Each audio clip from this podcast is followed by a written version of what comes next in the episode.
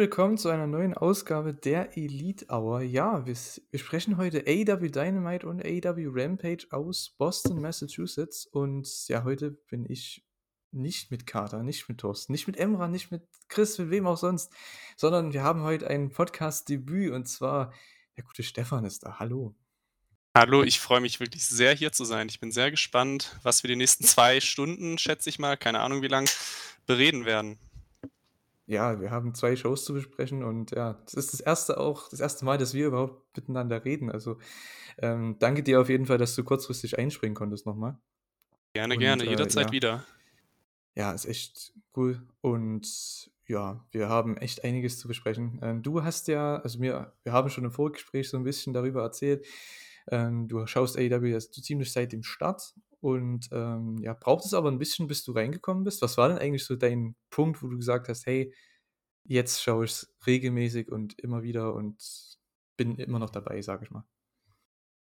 Äh, grundsätzlich, ich meine, das ist, das wird jetzt wahrscheinlich den meisten nichts Neues sein oder so, aber einfach, was mir am besten gefallen hat, war dieser große Wrestling-Fokus in den, in den Weeklies, in den TV-Ausgaben, dass man da häufig ja diese Struktur hat von, man hat einen Opener, dem geben wir einiges an Zeit, äh, wo man noch wirklich gutes Wrestling sehen kann. Und dann trägt sich das so ein bisschen durch die Show und es endet in der Regel dann auch mit einem guten Main Event. Also, das ist halt, um vielleicht den WWE-Vergleich an der Stelle zu ziehen, was ja wirklich sehr promolastig ist, sehr viel Gerede, wenig Matches, die wichtigsten Spots, also Anfang und Ende der Show, sind halt auch nur eher selten Matches, so wie ich das halt einschätzen würde. Und auch einfach diese größere Ernsthaftigkeit, würde ich sagen. Ich glaube, die meisten können damit was anfangen, die in den letzten Jahren WWE geguckt haben, dass es halt sehr oft so ein bisschen in dieses, dieses Lächerliche abdriftet. Ich glaube, das sollte verständlich sein. Ähm, und das hat mich halt dann irgendwann gecatcht, dass es halt so gesehen das bessere, in Anführungszeichen, Wrestling dann einfach war. Ja, also mir, also ich stimme auf jeden Fall zu. Ähm, ich finde auch, man wird halt nicht als dumm verkauft als Fan. Das ist halt diese Sache, die ich halt, ja, die Jahre, die ich WWE geschaut habe, vor allem dann na, Richtung, ich sag mal, Ende 2017, 18, als ich dann schon mehr aufgehört habe, äh, das war mir dann einfach zu viel. Ich meine, vom Booking mal ganz abgesehen, ne? Ähm, das ist ja so eine Sache, ich meine, gut, Vince McMahon ist der Promoter, der kann machen, was, was er möchte. Ne? Ähm, müssen nicht alle mögen. Äh, deswegen habe ich dann auch aufgehört.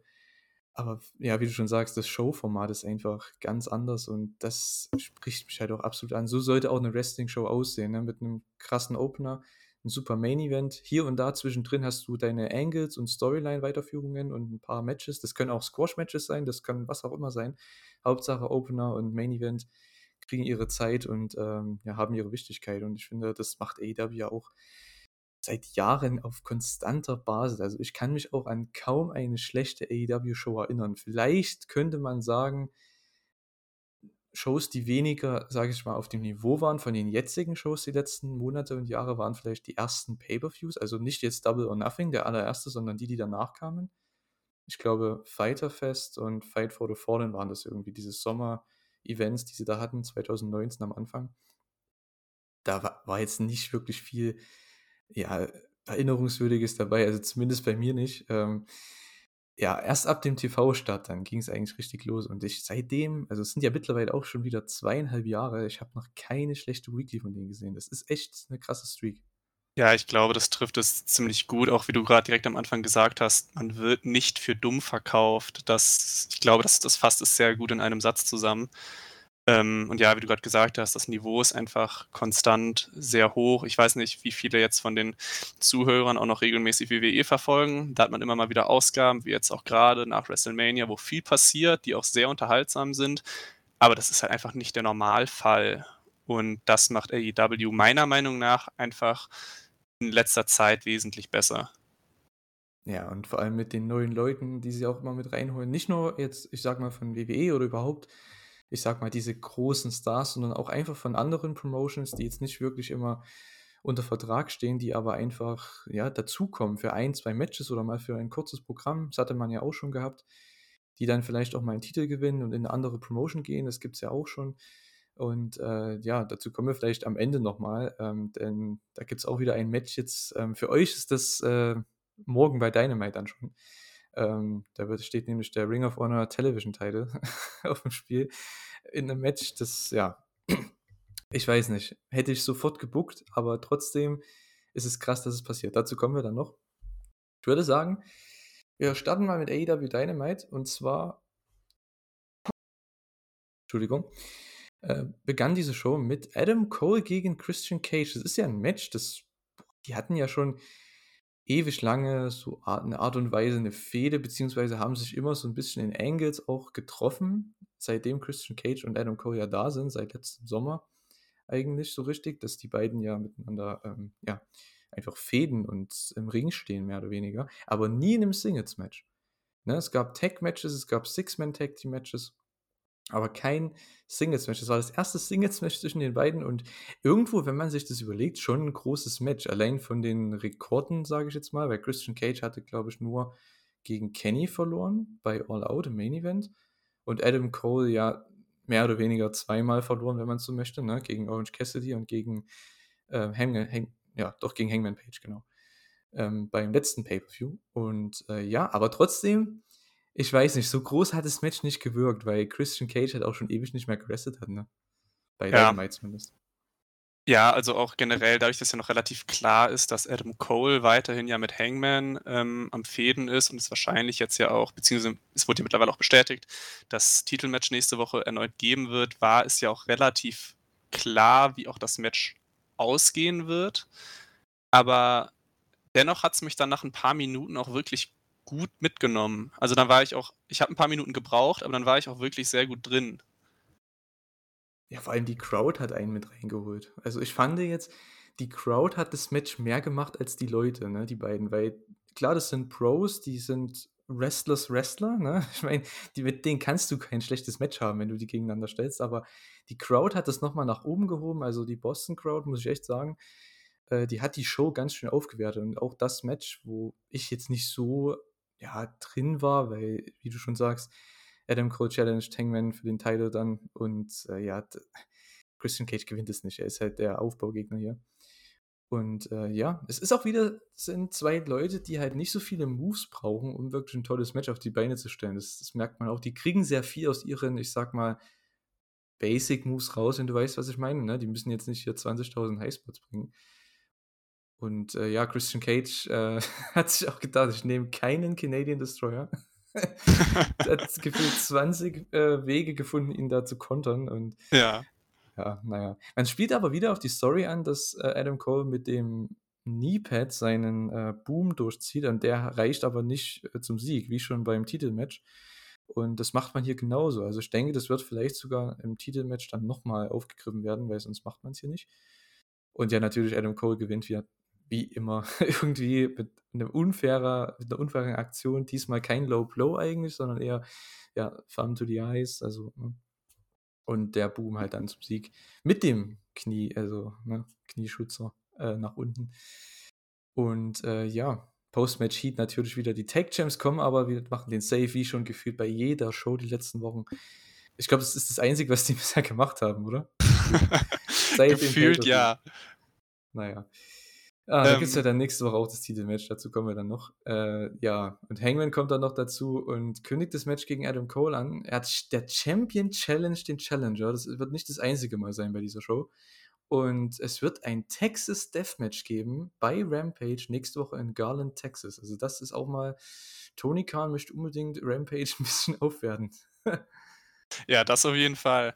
Äh, also noch zu dem Match auch, wie du es auch gerade schon gesagt hast, die Fans haben wahnsinnig gut mitgespielt. Und wie wir auch gerade schon gesagt haben, das Match war ja eigentlich relativ klar, wie es ausgeht.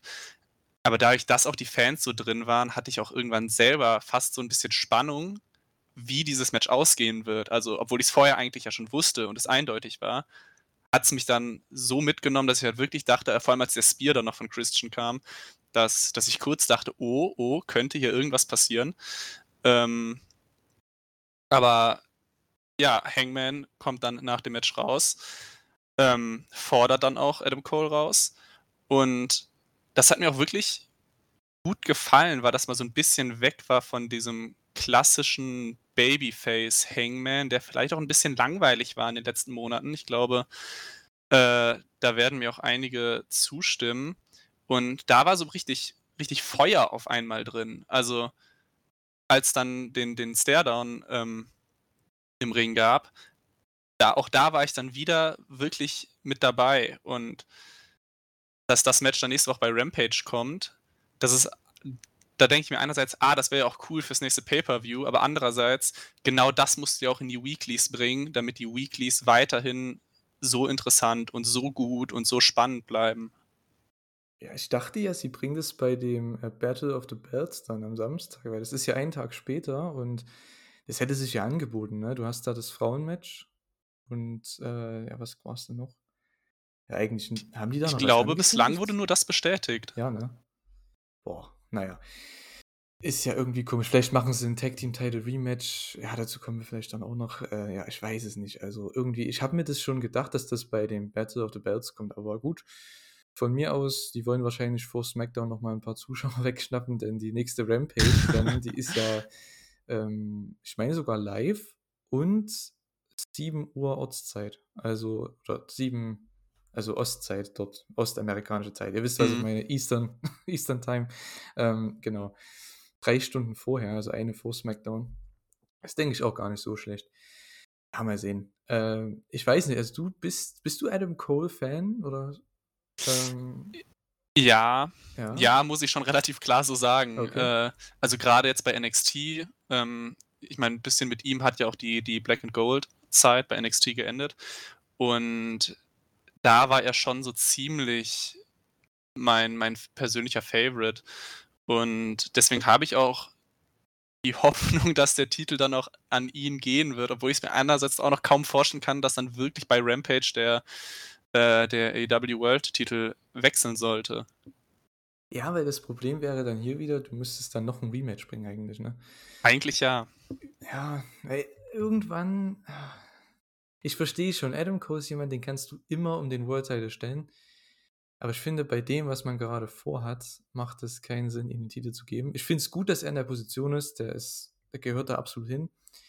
Äh, ich fand ja auch seine Leistung gegen Hangman beim Pay-Per-View-Match, fand ich ja richtig stark. Das war mal ein anderer Adam Cole, nicht immer dieser, ja, ich sag mal, na, arrogante, so ein bisschen überhebliche Adam Cole, der ein bisschen mehr Comedy macht. Das, das war da nicht. Er war eher aggressiver und das hat mir da mehr gefallen. Ich hoffe, der bringt es auch bei dem Rampage-Match, weil da muss er es bringen. Es ist ein Texas Death-Match.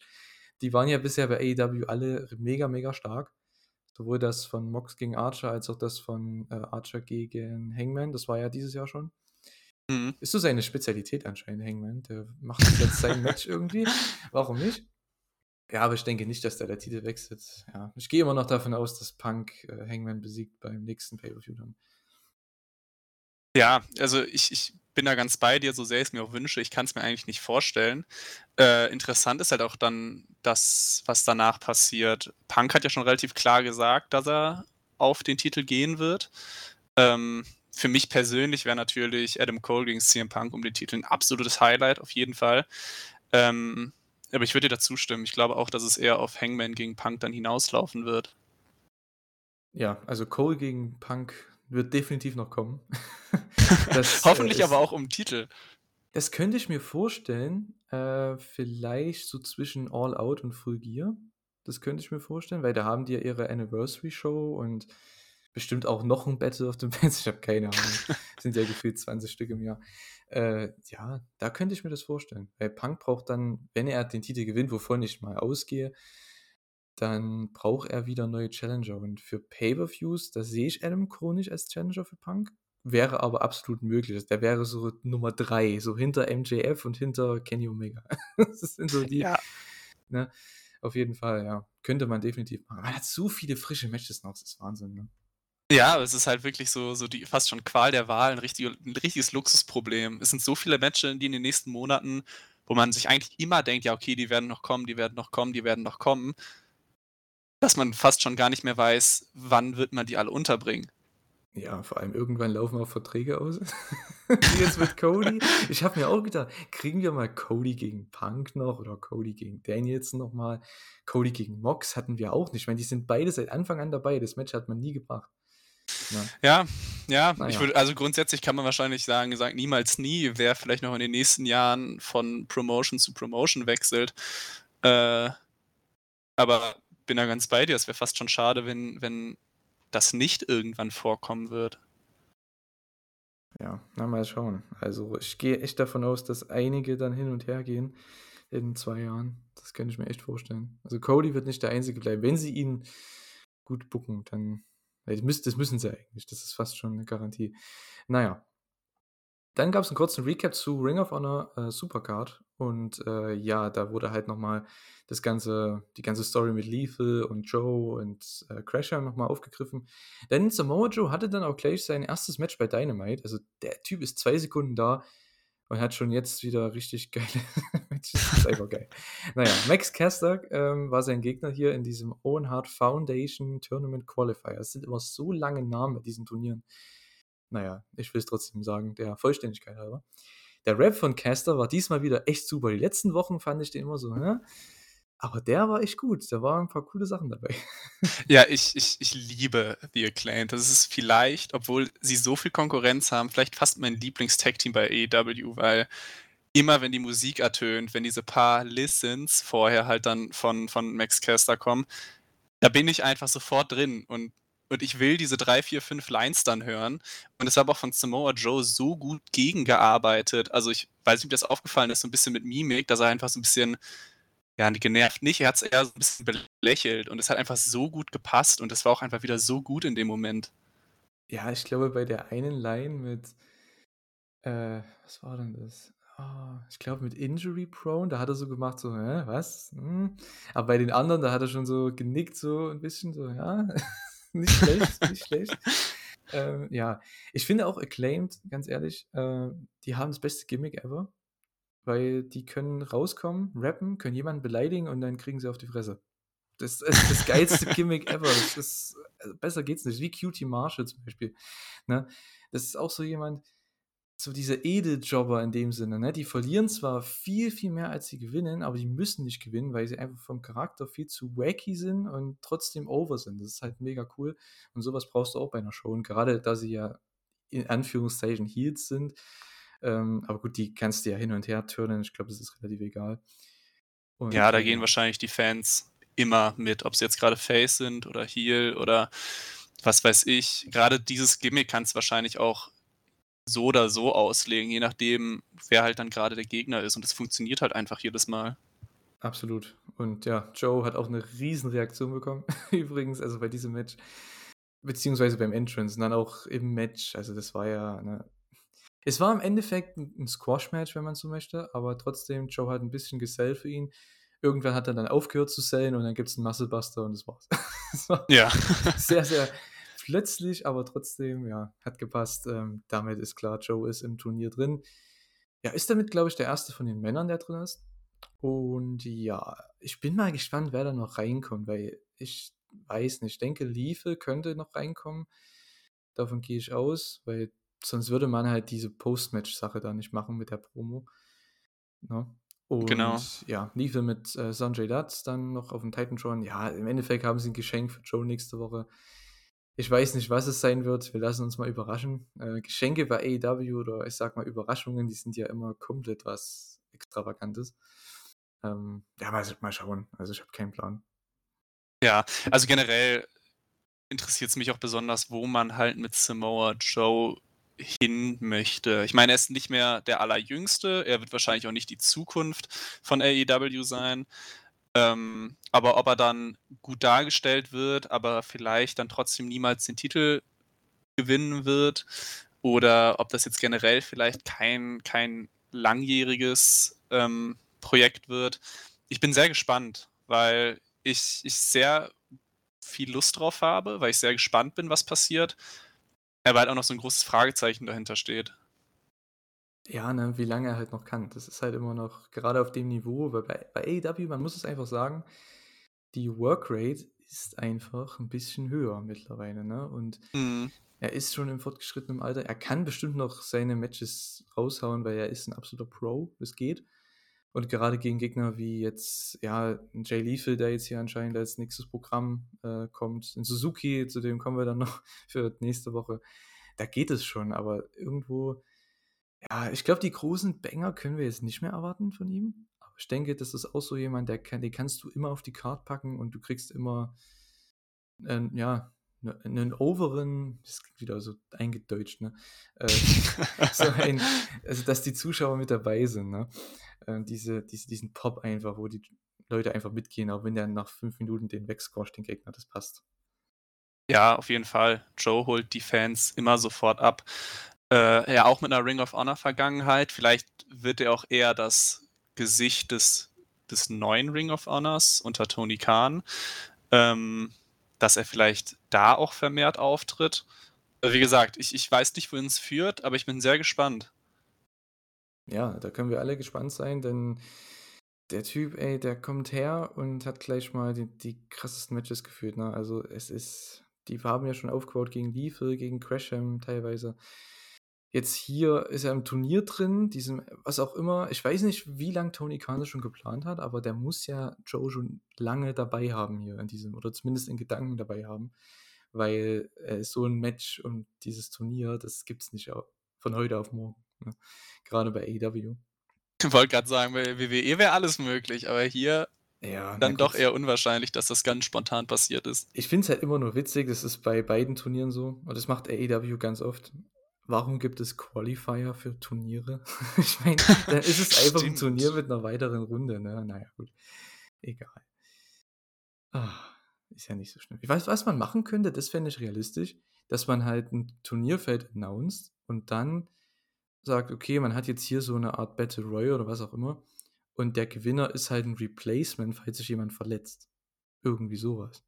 Ne? So gibt man jemandem einen Sieg und der könnte halt, ist in Anführungszeichen drauf hoffen, ne? aber er könnte ja theoretisch noch ins Turnier kommen. Sowas könnte man vielleicht machen, dass man zumindest einen da einen Spot gibt, der im TV ist und immer eine Promo halten kann. Ja, ich könnte ja im Turnier drin sein, ich könnte ja im Finale für jemanden reinkommen, so ungefähr. Die Frage ist halt, wenn man das dauerhaft umsetzt, wie oft man so gesehen das auch wirklich nutzt, weil wenn das jetzt so ein, so ein, so ein One-Time-Only ist, dann wirkt das fast eher so darauf, okay, irgendwer wird sich verletzen, also in Anführungszeichen verletzen, irgendjemand wird aus diesem Turnier rausgestrichen werden, weil sonst würde man das nicht machen, wenn, wenn es nicht wirklich genutzt wird. Wenn das jetzt aber natürlich ein langjähriges Ding ist, dann könnte das natürlich immer für Spannung sorgen, weil wenn das dann ein paar Mal genutzt wird, ein paar Mal wieder nicht, dann könnte das auf jeden Fall sehr viel Spannung mit sich bringen. Ja, das stimmt auf jeden Fall. Es ist sehr tricky, gerade heutzutage mit Wrestling-Fans. Das ist ja sofort, sobald was äh, angeteased wird, muss es ja auch dann gebracht werden. Ne? Ähm, von daher, ja, kann ich schon verstehen. Ist, war jetzt bloß ein kurzer Einfall. Ähm, ja, ist aber, denke ich, sowas macht man halt selten. Also ich habe das noch nie, noch, ich weiß, habe ich das schon mal gesehen? Ich glaube, es gibt es beim Karat irgendwie, beim 16 Karat Gold. Stimmt, das gab es dieses Jahr auch wieder. Ne? Ich glaube, da gibt es dann so ein Match oder bei irgendeinem anderen Turnier, ist ja auch egal.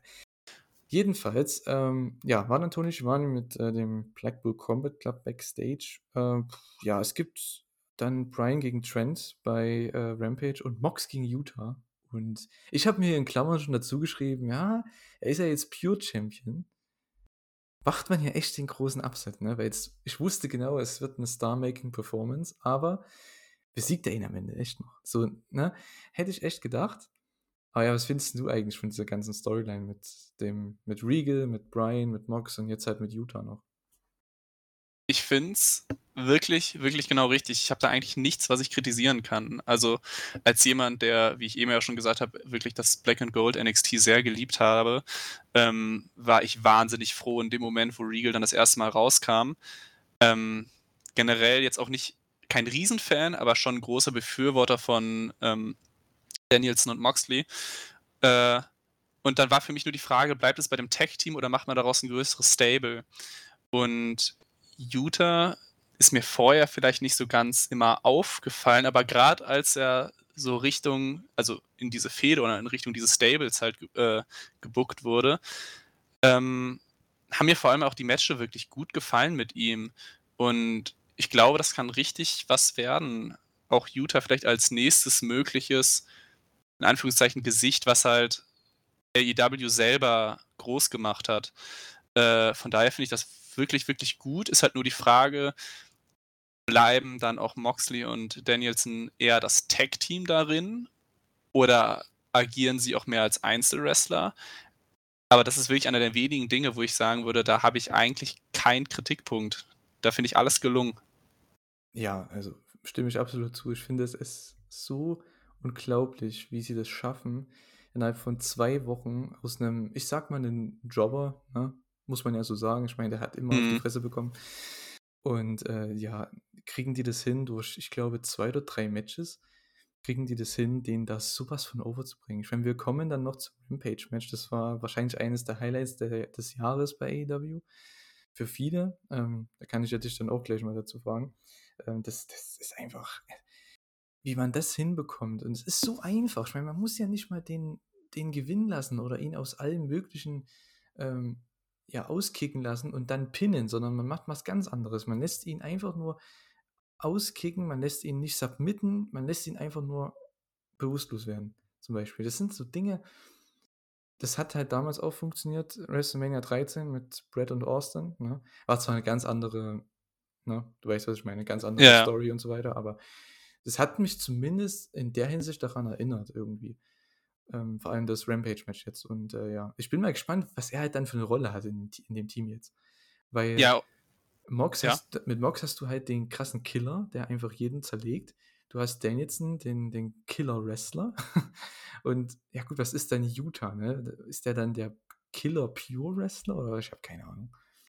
Ja, die Frage ist ja auch generell noch, wer und wie viele kommen halt dann auch noch in dieses Stable dann hinzu. Ob es halt dann wirklich nur bei, bei Utah als Talent, als kleiner äh, ehemaliger Jobber bleibt, der dadurch ein bisschen groß gemacht wird, oder ob da wirklich halt noch ein paar mehr Leute dazukommen.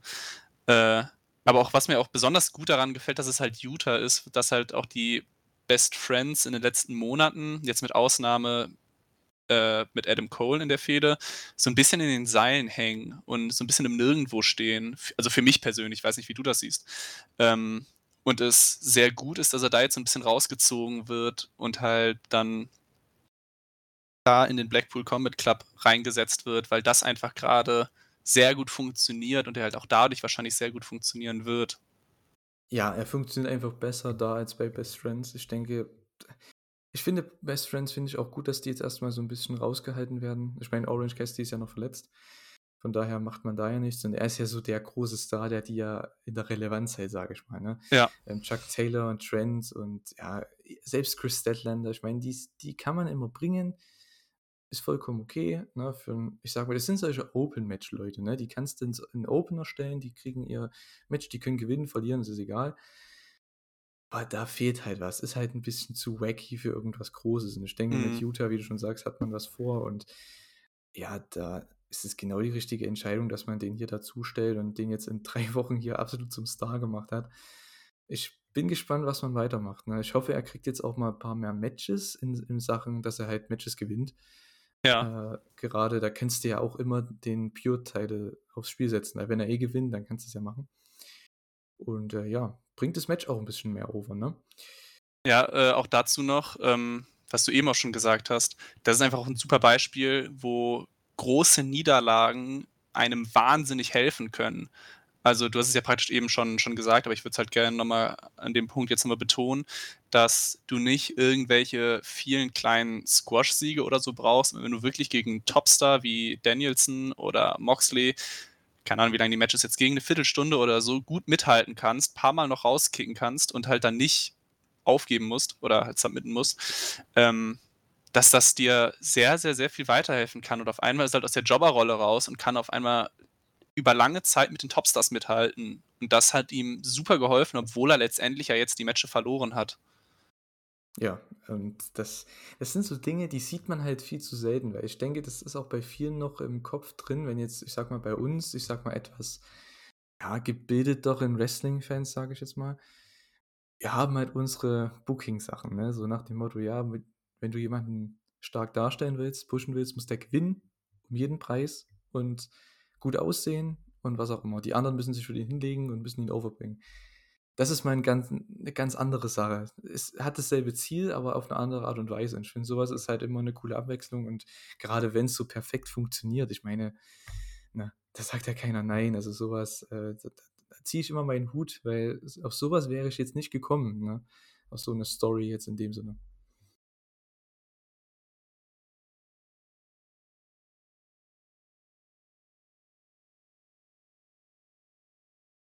Gut, machen wir weiter. Äh, und zwar, ja, kommen wir dann zum nächsten Match. Und zwar sind es die beiden Shawns gegeneinander. Und zwar einmal Shawn Spears und Captain Shawn Dean. Das Match wurde ja schon aufgebaut.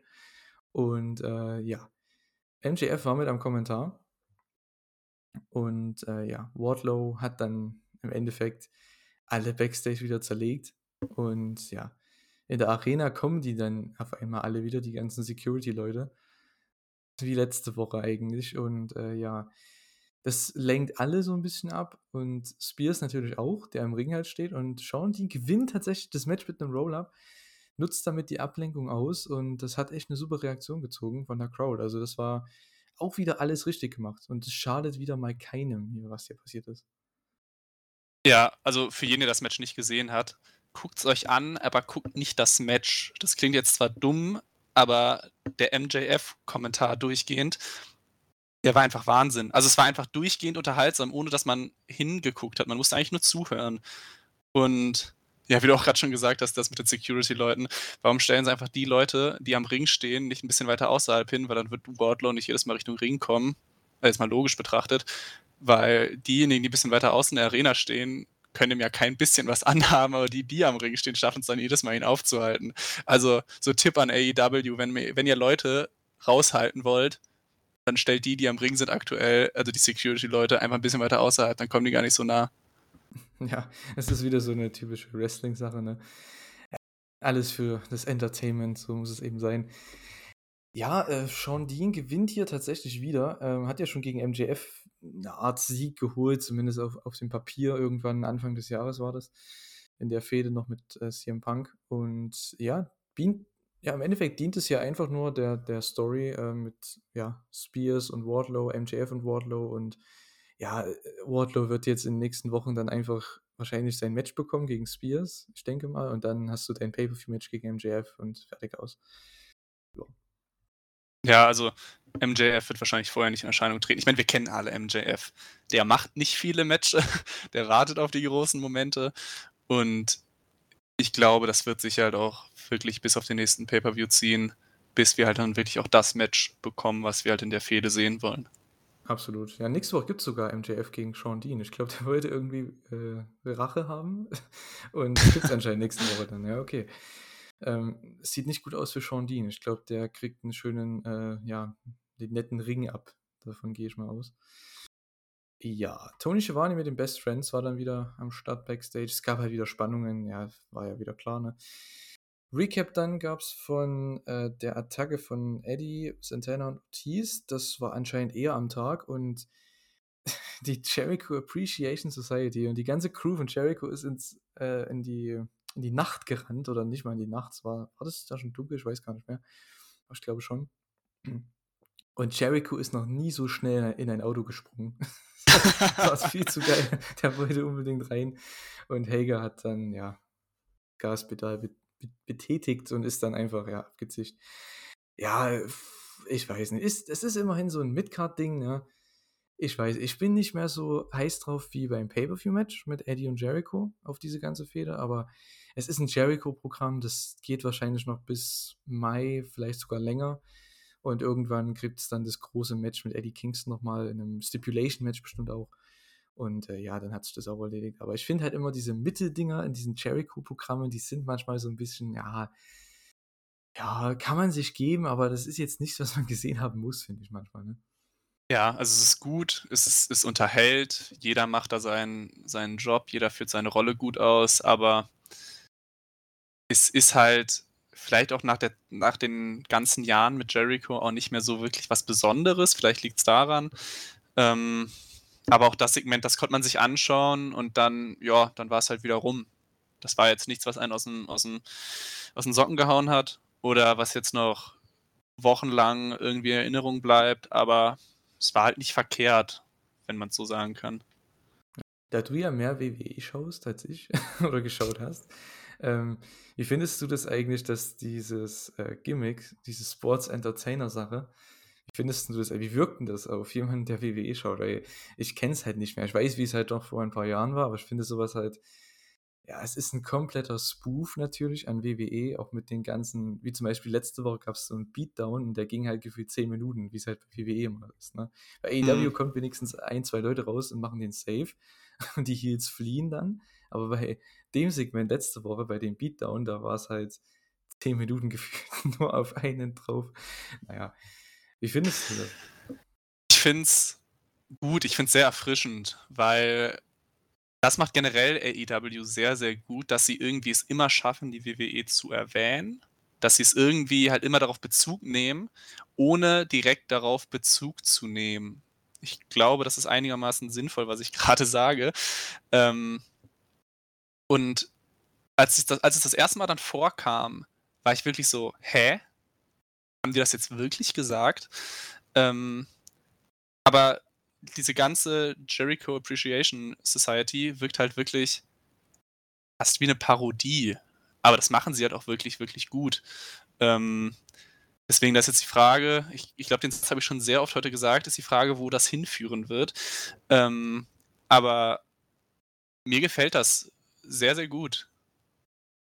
Ja, was mir halt danach immer, ja, nicht nicht nur gefällt, sondern einfach, was ich was man ja immer wieder sieht, egal was Jericho vorhat, er ist zwar der Star der Fraktion immer und alles und der Star des Angles und der größte Star in der der ganzen, ja, Fehde einfach. Aber trotzdem, man merkt, Leute wie Daniel Garcia, ne, die werden dadurch hochgehoben, ne? Genauso wie ein, äh, Sammy Guevara es wurde beispielsweise, ne? Das sind halt diese Leute, der versucht es immer er ver noch mal, er versucht sich immer, ähm, ja, 1, 2 Leute immer zu holen, die er nach die er einen Schritt nach oben bringen kann oder vielleicht sogar 2.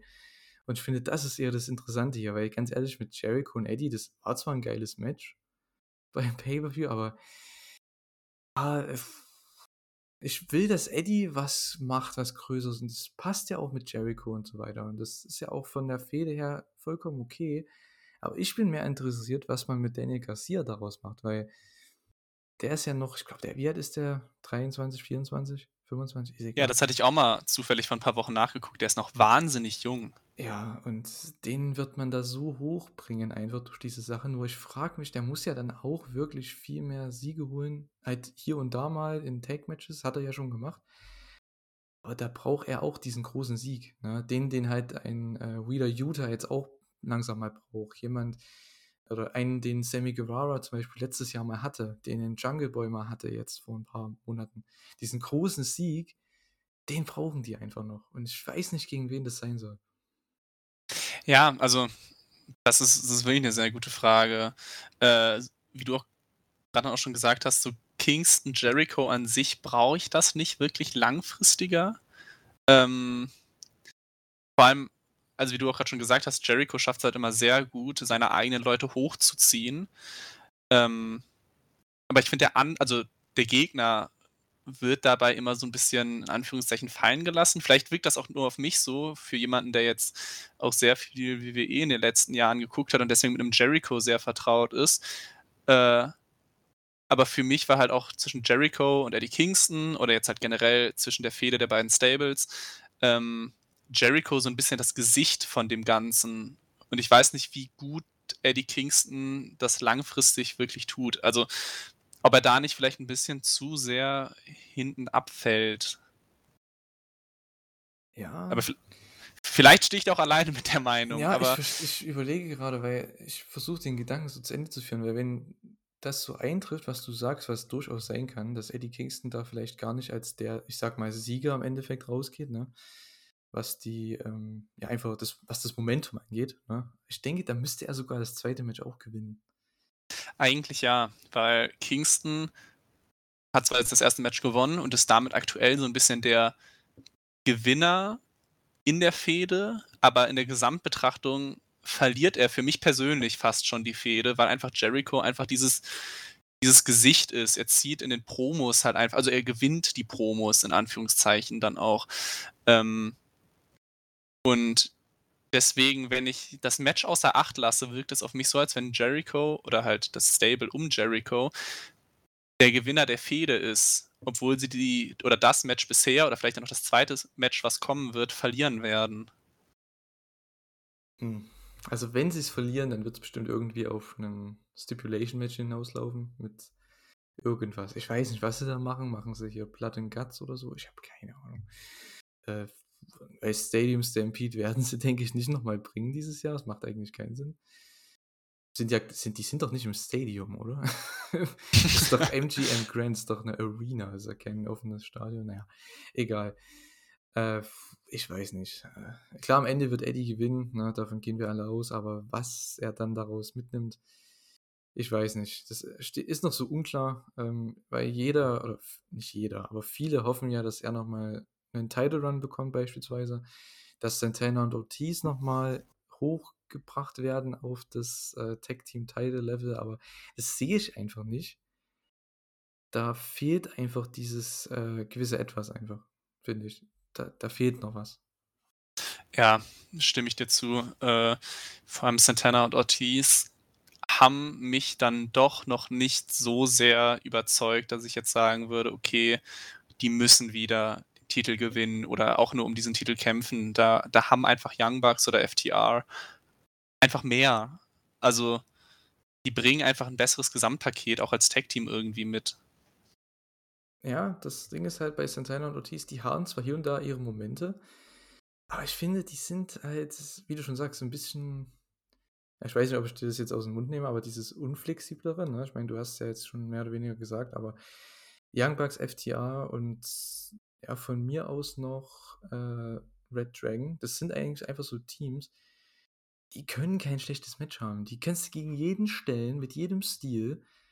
Die können kein schlechtes Match haben. Und bei Santana und Ortiz, da weiß ich nicht, ne? Das ist genauso wie bei den Lucha Bros. Das ist 'n super Team, aber, äh, irgendwie klickt's dann manchmal nicht so, ne, mit mit allen Teams. Das hast du halt bei Young Bucks und FTR ja das ist ja gegeben. Die können mit jedem ein richtig geiles Match worken, egal was.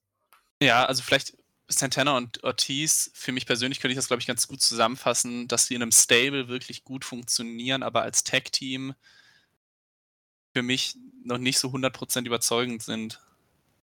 Ja, vor allem bei AEW ist halt auch schwierig, da herauszustechen noch aus der Tag Team Division. Das ist ja die haben ja 'ne Division für 3 Ligen geführt. Äh, ja. Vielleicht kommt ja hier 'n neues Tag Team dazu, Hook und Danhausen. Ich habe keine Ahnung, was das sein soll, aber, ne? Ah, ne. Ich check's Ja, nicht. ich war auch wirklich verwirrt, aber oder generell diese diese ganze diese ganzen Segmente zwischen Hook und Danhausen, aber irgendwie unterhält's mich. Ich weiß nicht mal warum, aber ich finde es immer unterhaltsam, wenn das vorkommt. Ja, ich ich weiß halt nicht, wohin das führen soll. Da haben wir wieder die Sache, ne? Äh, ob das jetzt 'n Tag-Match wird, weil ich glaube ich glaube, Thorsten hat das, äh, irgendwie gesagt, die letzten Folgen, dass das vielleicht auf 'n Singles-Match hinausläuft. Aber ich denke: „Nein, warum sollte man die beiden, die so over sind, so beliebt sind, gegeneinander stellen? Das will doch keiner sehen.“ Na ja, vielleicht begleitet, äh, Danhausen ihn dann irgendwann zum Ring. Ich habe keine Ahnung. Ja, also, äh, generell Hook finde ich finde ich gut. Die Fans gehen mega ab, aber da ist wahrscheinlich noch das allergrößte Fragezeichen hinter, was mit ihm in Zukunft passieren wird, was mit ihm auch in den nächsten Wochen jetzt, wie du grad schon äh, gesagt hast, passieren wird. Ähm, Singles-Match, Tag-Team-Match, keine Ahnung was. Äh, aber auch da habe ich wahnsinnig Bock drauf. Also, Hook bringt viel mit. Er bringt vor allem die Fans mit. Ähm, aber ja, was wird da kommen? Wahrscheinlich gegen die Factory. Man muss es ja irgendwie noch ziehen. Das Rematch gegen QT, ja, von mir aus. Sollen sie machen, ne? Ja, Tony, äh ja doch, Tony Schiavone, ne, genau. Mit, äh, Jade Cargill und Mark Sterling, diesmal nicht backstage, sondern mal auf der Stage. Das gibt's auch nicht so oft bei den beiden. Und, äh, ja, das fand ich cool bei Jade Cargill mit dieser Dead-Bitch-Brille. Das war das war schon mega Ja, nice. die war sehr cool. Die war wirklich sehr, sehr cool. Ja. Ähm, ja, und die hat einfach keinen Bock auf gescheiterte MMAler und ja, Rejects, wie sie so schön sagt, ähm, von anderen Wrestling Companies. Ja, die wird ja antreten gegen Marina Shafir. Vielleicht kommt das Match noch auf die Battle of the Belts Card. Das kann ich mir vorstellen. Das kann durchaus gut sein. Also, mir hat auch Jade Cargill generell in den letzten Wochen wirklich oder letzten Monaten trifft's wahrscheinlich besser, gut gefallen. Ich mag die Darstellung auch, dass sie ihre Siegesserie bislang immer noch zu 0 hat. Ähm, das Einzige, was ich 'n bisschen komisch daran finde an der Ansetzung generell, ist, dass es da einfach bislang nicht so dieses Aufeinandertreffen wirklich gegeben hat. Also, es ist immer nur Promo der einzelnen Frau, dann irgend 'n Einspieler, irgend 'n Video, aber da fehlt mir noch so 'n bisschen diese diese Konfrontation hinter, wenn du weißt, was ich meine. Ja, vielleicht hat das auch seinen Sinn, weil ich weiß es nicht, irgendwie die hält man ja echt sehr, sehr raus, die gute Marina Shafir. Also, die hat ja jetzt auch noch kein Dynamite-Match gehabt oder so oder Rampage-Match, glaube ich nicht mal. Äh, aber man baut sie halt auf durch Videopakete, die jetzt nicht mal so geil sind, ne, weil sie sagt einen Satz und fertig.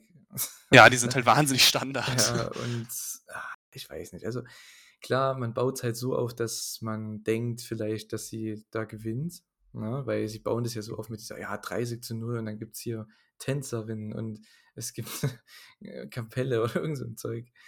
Und ja, ich weiß nicht, ob man das unbedingt ja, da ob's das wert war, da jetzt das Match so lange hinauszuziehen, weil ich will einfach nur diese diese Feier sehen. Ist mir egal.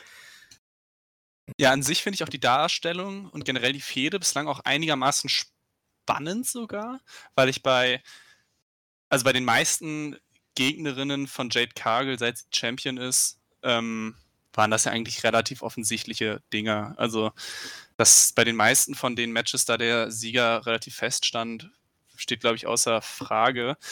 Äh, und grad wird es für mich interessant gebookt. Also, auch die Tatsache, dass es halt eben vielleicht noch nicht diese Konfrontation gab, ähm, hat das für mich einfach so 'n so 'n gewissen Reiz, so 'ne gewisse Spannung einfach drin. Äh aber ja, allein schon durch die durch die hoffentlich stattfindende Siegesfeier, ähm glaube ich und hoffe ich, dass dass da Jade Cargill erneut als Siegerin rausgehen wird.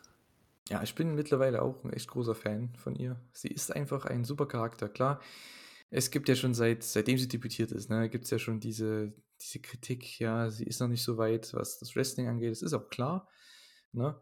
Aber ich finde, man sieht bei ihr wieder und das ist auch wieder mal ein Pluspunkt bei AEW, die schaffen's halt, jemanden, der so grün ist, so krass overzubringen, dass sie einer der größten Stars der Show ist, einer mit der eine der mit der größten Präsenz einfach ist in den Shows und dazu noch 'n Ratings-Draw ist. Also, ich finde, viel besser kannst du so was nicht machen mit jemandem, der so grün ist. Das geht einfach nicht.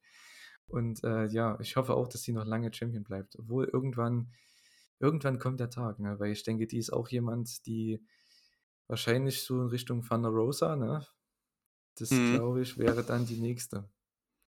Also, ich finde es erst mal sehr schön, dass du sie noch als sehr grün bezeichnet hast bei ihrer Haarfarbe. Ich weiß nicht, ob das gewollt war oder nicht, aber es passt natürlich sehr, sehr gut. Ja, mittlerweile macht Ähm sie das ja so, weil sie kennt ja also, logischerweise, ne, kennt ja auch die Ja. Kritik und sie hat es jetzt einfach perfekt zusammengeführt mit Money und Green und alles. Ich sage ja, das ist, äh, ja, die die weiß, was sie was sie tut und, äh, lernt immer mehr dazu. Ich finde es super. Also, die macht einfach alles aus ihrem Charakter, was sie im Ring einfach nicht mithalten kann, bringt sie halt als Charakter mit rein. Das finde ich halt so gut. Ja, äh, also, ich bin auch wirklich Jade Cargill-Fan. Ähm, vielleicht von allen AEW-Frauen die, die ich persönlich am am meisten so auch mittlerweile mag. Und das ist wird jetzt vielleicht was sein, wo wir einige widersprechen werden, aber dadurch finde ich den TBS-Titel schon fast interessanter als den normalen Frauen oder den den den Hauptfrauentitel und auch Jade Cargill interessanter als Thunder Rosa. Und wie gesagt, ich weiß nicht, ob mir da jetzt einige Leute, äh, vehement widersprechen werden, aber das hat für mich fast schon eher diesen diesen wichtigeren Titelcharakter, einfach weil sie's halt auch sehr, sehr, sehr, sehr gut umsetzt, was ich bei einigen anderen Frauen bei AEW manchmal noch so 'n bisschen vermisse. Ja, das Ding ist halt, Thunder Rosa hatte halt gerade ihre große Fehde abgeschlossen gegen Britt Baker, ne? Und Jade Cargill, die hat ja noch ihre Story, die geht ja noch weiter, ne, mit ihrer ungeschlagenen Serie. Thunder Rosa hat halt momentan nichts. Das ist halt einfach gerade so. Hat zwar ihr Match dann bei der Battle of the Belts Show dir rauscht's ganz schön. Was war 'n da los? Äh, ja. Jedenfalls, äh, ja, ich finde halt momentan ist es viellei ich verstehe schon, was du meinst, aber ich denke, ähm, das werden auch alle Zuhörer, denke ich, verstehen. Jade Cargill, wie schon gesagt, hat halt ihre Story noch und Thunder Rosa hat ihre gerade abgeschlossen. Sie ist halt momentan ein bisschen neu und frisch und kalt, in Anführungszeichen, als Champion. Ist halt schade, ne? Aber ja, man braucht halt wieder eine neue Gegnerin für sie. Ich glaube, deswegen sage ich ja, irgendwann das nächste große Programm für Rosa ist bestimmt dann entweder Deep oder Jade. Also gegen Ende des Jahres, davon gehe ich mal aus. Ja, ja, Jade Cargill schafft es halt auch ganz gut, was auch für mich persönlich mein wichtiges Zeichen ist, ihr ihr ihre eigene Story zu sein. Sie braucht gar nicht so 'n richtigen Gegenpart. Sie braucht auch keine so fixe Gegnerin in den nächsten Wochen, einfach nur diese diese Siegesserien Geschichte trägt sich für mich selber einfach schon ganz gut. Und wenn es jemand schafft, sich selbst auch so so over zu bringen und seine eigene Story zu sein, ohne groß andere Leute und groß Tamtam dafür zu brauchen, dann ist das für mich persönlich mal schon 'n sehr gutes, 'n sehr wichtiges Zeichen, dass 'ne Person einfach sehr viel richtig macht. Ja, ist vor allem für Pay-per-Views auch immer wichtig, weil da da kannst du dann diesen großen Angle bringen, wenn dann auch mal diese, wie du schon sagst, die Konfrontation kommt, die man jetzt ja hier nicht hat zum Beispiel, ne, ähm, mit Marina Shafir, dass man halt wie jetzt auch mit Tay Conti, da war's ja, glaube ich, auch so, ne? Da hat man ja vor dem Pay-per-View 'ne Konfrontation gemacht, auch wenn's nur, glaube ich, eine war, aber es Ja. hat ja gereicht. So, und Leute waren trotzdem gespannt auf das Match, weil Tay Conti ist ja trotzdem aufstrebend, ne, aufstrebende, ja, Dame und ja, Jade Cargill, die wird weiterhin so machen, wie sie halt momentan abgeht. Und ich denke, es wird auch weitergehen mit Marina Shafir. Ich weiß nicht, wer dann ihr ich sage mal, ihr Kryptonit sein wird. Da bin da bin ich noch unsicher. Weil das, Das äh, ja machen sie's als Überraschung oder machen sie's als großen Sieg bei 'nem Pay-per-View? Das ist halt noch die Sache. Ja, das ist wirklich 'ne gute Frage. Vor allem das Wertvolle daran ist ja auch, diese Siegesserie ist mittlerweile schon so groß, dass es allein die Frau, die die halt brechen wird, so over bringen wird dass man da gar nicht so viel mehr machen muss. Ob's jetzt überraschend ist oder vielleicht auch sich 'n bisschen andeutet oder so. Allein diese Siegesserie zu brechen, das ist schon fast so viel wert wie der Titel selbst. Ja, ich glaube, wenn sie die brechen ich glaube, das bringt Jade Cargill mehr over. Weil sie wird immer noch die sein, die präsent in den Shows sein wird.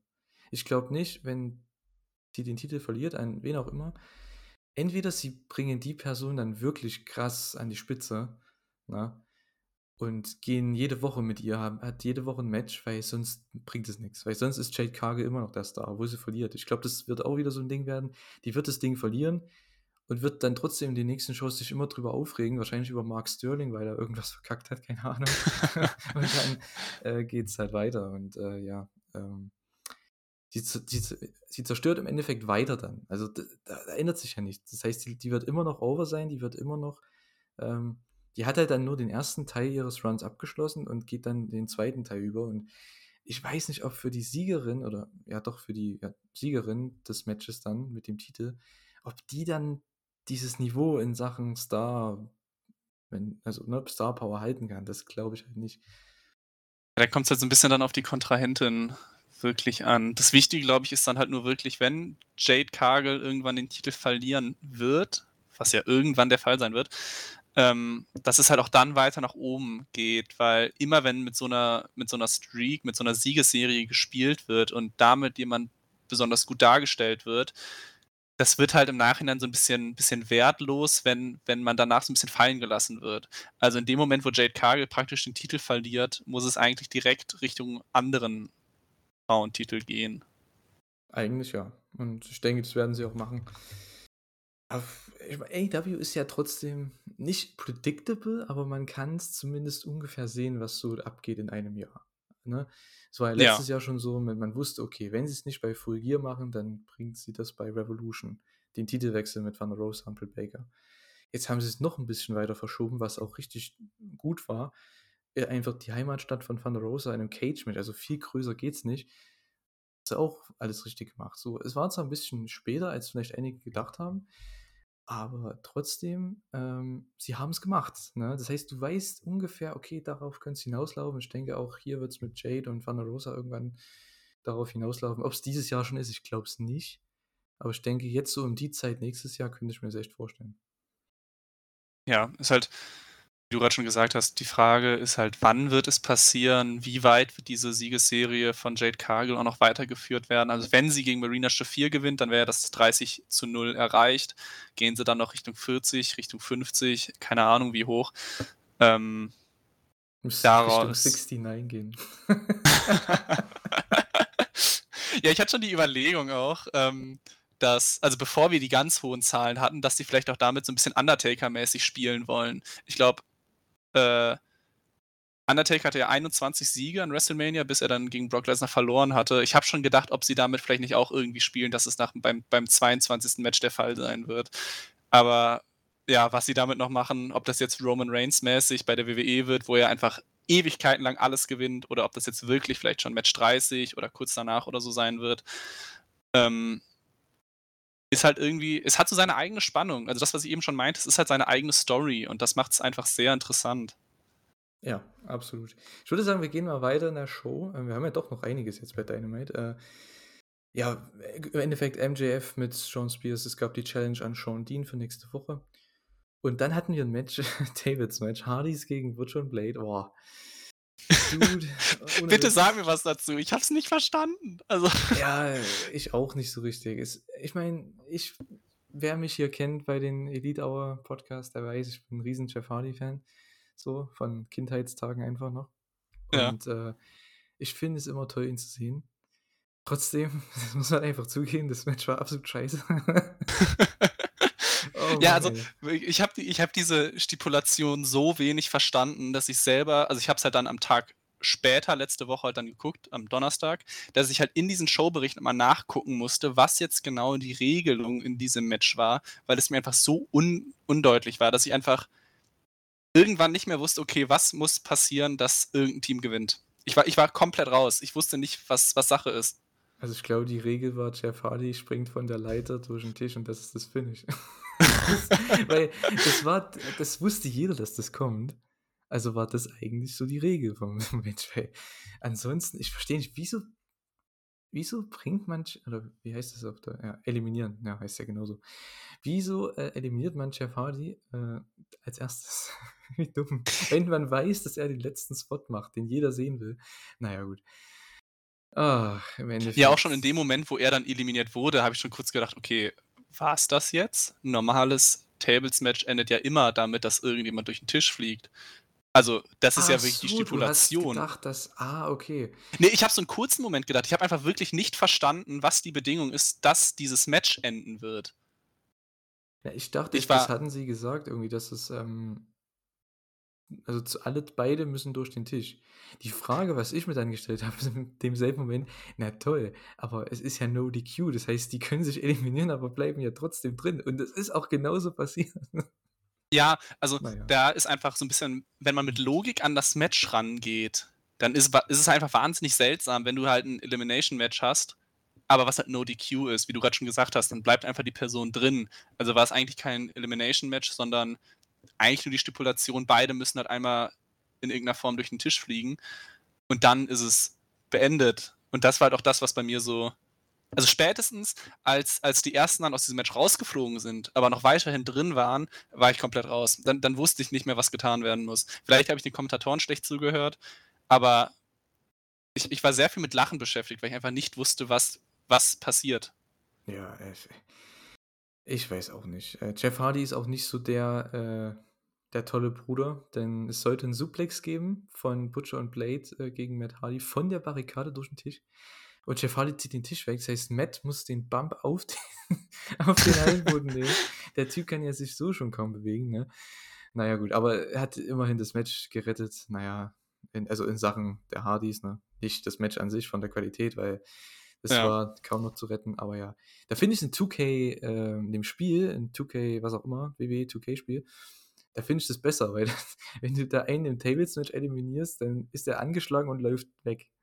So. Ja, ja, da ist halt so ein bisschen das Problem, dass diese, diese Wrestling-interne Logik einfach nicht funktioniert, wenn du dich wirklich fest daran hältst. Also genauso könnte ja bei jedem Titelmatch der Heel einfach sagen, okay, ich disqualifiziere mich jetzt einfach schnell, weil dann kann ich den Titel nicht verlieren. Also wenn das, wenn man da mit Logik rangehen würde, würde das ja jedes Mal passieren, wenn du halt einen Heel-Champion hast.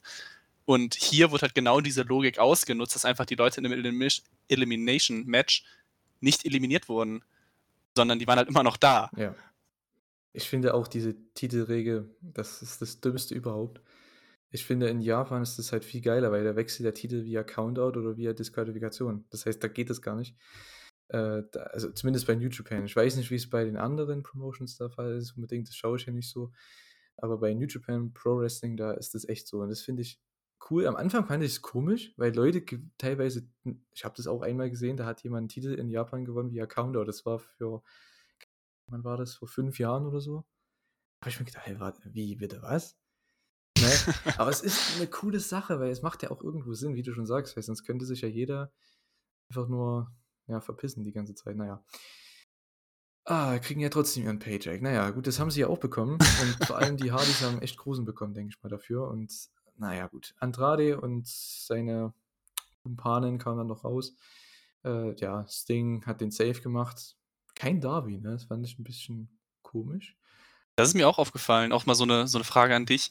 Wie findest du die aktuelle Darstellung von, von Darby Allen und Sting? Weil Super. die sind gefühlt die Faces, die immer den Safe machen. Aber viel mehr tun die nicht. Ja, bei denen finde ich es noch okay, weil die haben ja an sich jetzt auch kein großes Programm jetzt in dem Sinne. Es ist ja ein Midcard-Programm und äh, ja, hängen so ein bisschen in der Luft, das stimmt schon, aber es ist trotzdem noch ihr Spot und jeder, ich glaube, die bringen das einfach nur, damit die Leute Sting sehen. Ne? Das kann auch gut sein. Ja, damit sie den dass Sting man einfach bringt und ja, das war es dann auch schon. Ich meine, der kann ja seine Leute da zerlegen, der muss ja nicht immer ein Match gewinnen oder irgendwas. Und ja, mit Darby fand ich halt hier witzig, dass er überhaupt nicht da war. Er hat einfach Sting allein gelassen. Aber gut, Sting hat ihn gar nicht gebraucht. Hat einfach alle zerlegt. Mit seinem äh, hier, na, Baseballschläger. Naja, gut. Ähm, Christian und die Tag Gems, also Jurassic Express Backstage. Christian, ja, der hat keinen Bock mehr nach der Niederlage. Der wirft einfach die Flasche weg und geht. Und ja, dann gibt es eine Challenge wieder mal von den Champions, also von Jurassic Express, an Red Dragon für nächste Woche. Da gibt es ein Tag-Title-Match, wovon ich ja auch schon seit Wochen gesagt habe, da werden die Titel wechseln, weil warum sollte man das Match bringen, um nicht die Titel zu wechseln? Ne? ja. Äh, ja, weil ich denke, das große Programm, das hat man ja auch schon länger angeteased, jetzt seit Anfang des Jahres eigentlich, ist Red Dragon gegen die Young Bucks und das wird es dann beim nächsten Pay-Per-View geben. Also ich denke, das ist schon so in Stein gemeißelt, meiner Meinung nach. Und äh, ja, wird aber ein richtig geiles Match nächste Woche. Ja, halte ich auch für am wahrscheinlichsten, aber das führt mich dann auch doch immer so ein bisschen zu dem Punkt, wenn Red Dragon jetzt die Tag Team Titel gewinnen, gibt man dann vielleicht nicht doch Adam Cole vielleicht auch den Titel, dass man halt wieder die drei, also früher hatte man es ja auch schon als Undisputed Era bei NXT, wo ja genau die drei ja auch die Titel gehalten haben, dass man das vielleicht wieder machen möchte. Aber andererseits würde das halt genau dem widersprechen, was wir halt auch eben gesagt hatten. Ich kann halt nicht sehen, dass Adam Cole einen langen World Title Run hat. Und AEW macht ja lange World Title Runs eigentlich. Sehr gerne. Ich finde halt, ah, klar, es würde auf jeden Fall ein cooles Bild ergeben. Ne? Es würde auch die Story so ein bisschen, die man hier erzählt hat, die letzten Wochen, ja, vereinen, so ein bisschen, ne? zu einem gewissen Ende führen. Aber naja, naja, ich glaube nicht. Also, wenn man nur Cole gewinnen lässt, damit Punk als Face dann gegen Hangman gewinnt, äh, gegen Cole gewinnt. Ich weiß ja nicht, ne? Ein bisschen kurz. es wäre mein persönlicher Wunsch, sagen wir es mal so. Ja, gut, ja, gut. Bei dir ist das eine andere Sache, ja. Ähm. Äh, eine Sache, die mir noch in dem kurzen Segment noch aufgefallen ist, das hattet ihr auch schon oft bei der Elite Hour gesagt, ist, dass ja auch ich glaube, Jungle Boy war es, der dann gesagt hatte bei der Herausforderung, dass die Statistik von Red Dragon das eigentlich nicht zulassen dürfte, ist ja genau das wieder, dass diese Statistik und dieses Ranking zwischen 1 bis 5 oder halt dann dahinter in so einem Fall einfach nicht wirklich funktioniert. Und da musste ich schon an euch denken. Zu dem Zeitpunkt wusste ich ja nicht mal, dass ich jetzt mit dir den Podcast aufnehme, aber da musste ich schon an euch denken, wo ich dachte, ah, genau das wird wieder besprochen werden. Ja, ich, obwohl, was heißt besprochen werden? Mittlerweile, du hast ja jetzt auch gemerkt, ich erwähne es gar nicht mehr. Es ist so dumm. ne? Ich meine, entweder sie machen es richtig oder sie machen es gar nicht. Aber nicht so ja. mit, ja, mit halbem Arsch, das ist einfach blöd. Ne? Ich, ich finde die Idee an sich ganz cool, aber es ist halt nicht richtig, nicht, nicht optimal umgesetzt. Das finde ich schade. Ja, also, man, erwähnt es ja, das ist ja an sich auch okay. Oder wenn man es halt unten in diesen, ähm, Oh, wie hat es Thorsten immer gesagt? Bauchbinde heißt das ja, ne? Wenn Ja. den Namensschildern. So, und da steht ja auch der Rekord drin. Das finde ich ja auch okay, das ist auch richtig. Aber dieses, das Ranking, wen interessiert denn das? Ich meine, wenn du, ne, du kannst MJF, der kann dreimal im Jahr wresteln, ist trotzdem mit der größte Star und hat ja, der wird ja nie Nummer eins sein. Das macht ja gar keinen Sinn. Ja, gut, äh, ich will mich ja jetzt nicht drüber aufregen. Das ist schon so oft passiert. Das ist so ein Thema für einen eigenen Podcast eigentlich. Ja, Ähm, okay, okay, machen ja. wir weiter. So, ähm, ja, dann gab es ein Video zu Nyla Rose und Van der Rosa, genau, richtig rum, so. Und äh, ja, da gibt es das Match bei Battle of the Bells. Das war auch wieder der Champion challenged den Challenger. Okay, Stimmt. zum dritten stimmt, Mal. als- drei von drei. Als, als du es am Anfang gesagt hattest, dass es noch öfter vorkommen wird, da, da kam ich gar nicht drauf, dass das ja in dem Fall auch nochmal vorkommt. Aber ja, klar, schon das dritte Mal in einer Ausgabe. Ich finde es, also ganz ehrlich, ich finde es eigentlich mega witzig, dass Nyla Rose immer die erste ist, wenn es einen Titelwechsel gibt. Ich denke, wenn Jade gewinnt, sollte sie den Titel von Rosa gewinnen irgendwann. Es muss eigentlich passieren. Da muss Nyla Rose rauskommen. Hey. Ja, ich glaube auch, das wird wieder nur ein Übergangsmatch sein. also, ja, klar. da, da, ich glaube, da müssen wir gar nicht so viel drüber reden. Das wird ganz nett. Das ist von mir ist auch bislang ganz nett gemacht, aber hat für mich jetzt nicht die große Spannung. Ich weiß gar nicht, ist das in Texas äh, ähm, die Show? Ich glaube schon, ne? Uh. Weil die sind ja am Freitag auch in Texas. Äh, ja, ist es. Ich habe es gerade dann- nachgeguckt. Oh, da könnte ich Das- mir echt vorstellen, dass das der Main Event wird. Boah. Puh, das ist auch mutig, das in Main Event zu stellen. Ich meine, von der Crowd wird es bestimmt gut sein, weil die halt ne, durch der Rosa einfach drin sein wird, aber boah, das im Main Event, naja gut, aber ich sag mal so, die Frauen ne, bei AEW, man kann sie kritisieren, wie man es wie man's möchte und die ganze Division und wie auch immer, aber die arbeiten hart ohne Ende und hauen alles raus. Also wenn sie da sein müssen, dann hauen sie alles raus. Es ist ja einfach schwer in AEW mit allen anderen mitzuhalten, weil die nochmal, die sind, die sind ja mit die Besten, die es gibt. Ne? ja, Und äh, wenn du da nur, ich sag mal, ja, eine Stufe drunter bist, wirst du immer schlechter sein. Oder als schlechter gesehen werden. Nicht schlechter sein, aber als schlechter gesehen werden von den Fans. Und aber trotzdem, die, ach, die arbeiten so hart bei jedem Match. Also, ah, man sieht es auch dann gleich im, im nächsten Match. Sie haben es versucht, aber ah, es wurde leider nichts. Ne? Achso, ja, hier war noch Tony Schiavone mit Jamie Hader und Tony Storm. Mein Stichpunkt dazu ist hoffen, dass sie aufeinandertreffen. so, äh, Ja. Irgendwie, das war nichts sagen, die Promo. Sie sind halt beide im Turnier. Aber naja, ich, ich denke, Jamie Hader ist halt so ein Finalkandidat. Ne, weil ich glaube, mit der will man, mal was, will man mal endlich was machen, weil die muss man mal ein bisschen overbringen, wenn sie gegen Brit irgendwann fäden soll. Ja.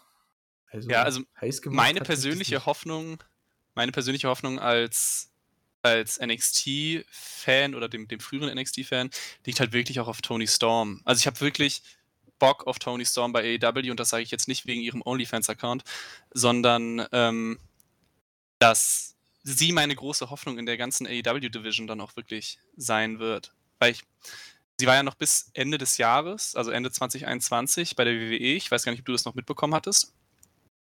Und einer ihrer letzten Segmente war halt so eine, fast schon so eine Tortenschlacht. Also so ein richtiger WWE-Moment. Und da dachte ich schon, oh Gott, nein, bitte nicht. Und dann war sie auf einmal weg und jetzt kam sie hier auf einmal. Und jetzt habe ich halt wirklich Bock, dass halt das Booking einfach besser ist. Und sie ist halt auch meine Hoffnung dann, dann generell in dem Turnier und dann halt auch für die zukünftigen Jahre bei AEW.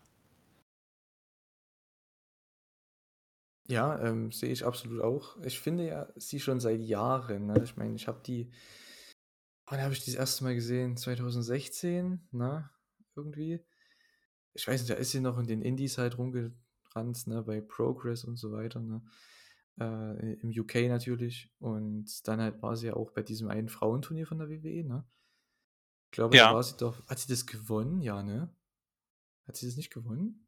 Ich hätte jetzt auch aus Bauchgefühl gesagt, ja, aber ich Dachte- möchte mich jetzt nicht mehr ganz drauf verlassen. Ich habe so ein Match mit Io Shirai im Kopf, aber ich weiß nicht, wer da gewonnen hat. Ähm, das weiß ich noch. Jedenfalls äh, war sie da auf jeden Fall dabei und dann war sie ja bei NXT UK, ne? Die ganze Zeit. Ja. Genau. Da habe ich halt nicht so viel gesehen. Ne? Das ist genauso wie bei jemand wie Tyler Bate oder Pete Dunne. Das sind so junge Leute damals gewesen, vor fünf Jahren. Ne? Da habe ich gedacht, boah, wäre da AEW schon da gewesen. Ne? Die hätten die sowas von geholt und hätten aus denen halt die absoluten Megastars gemacht.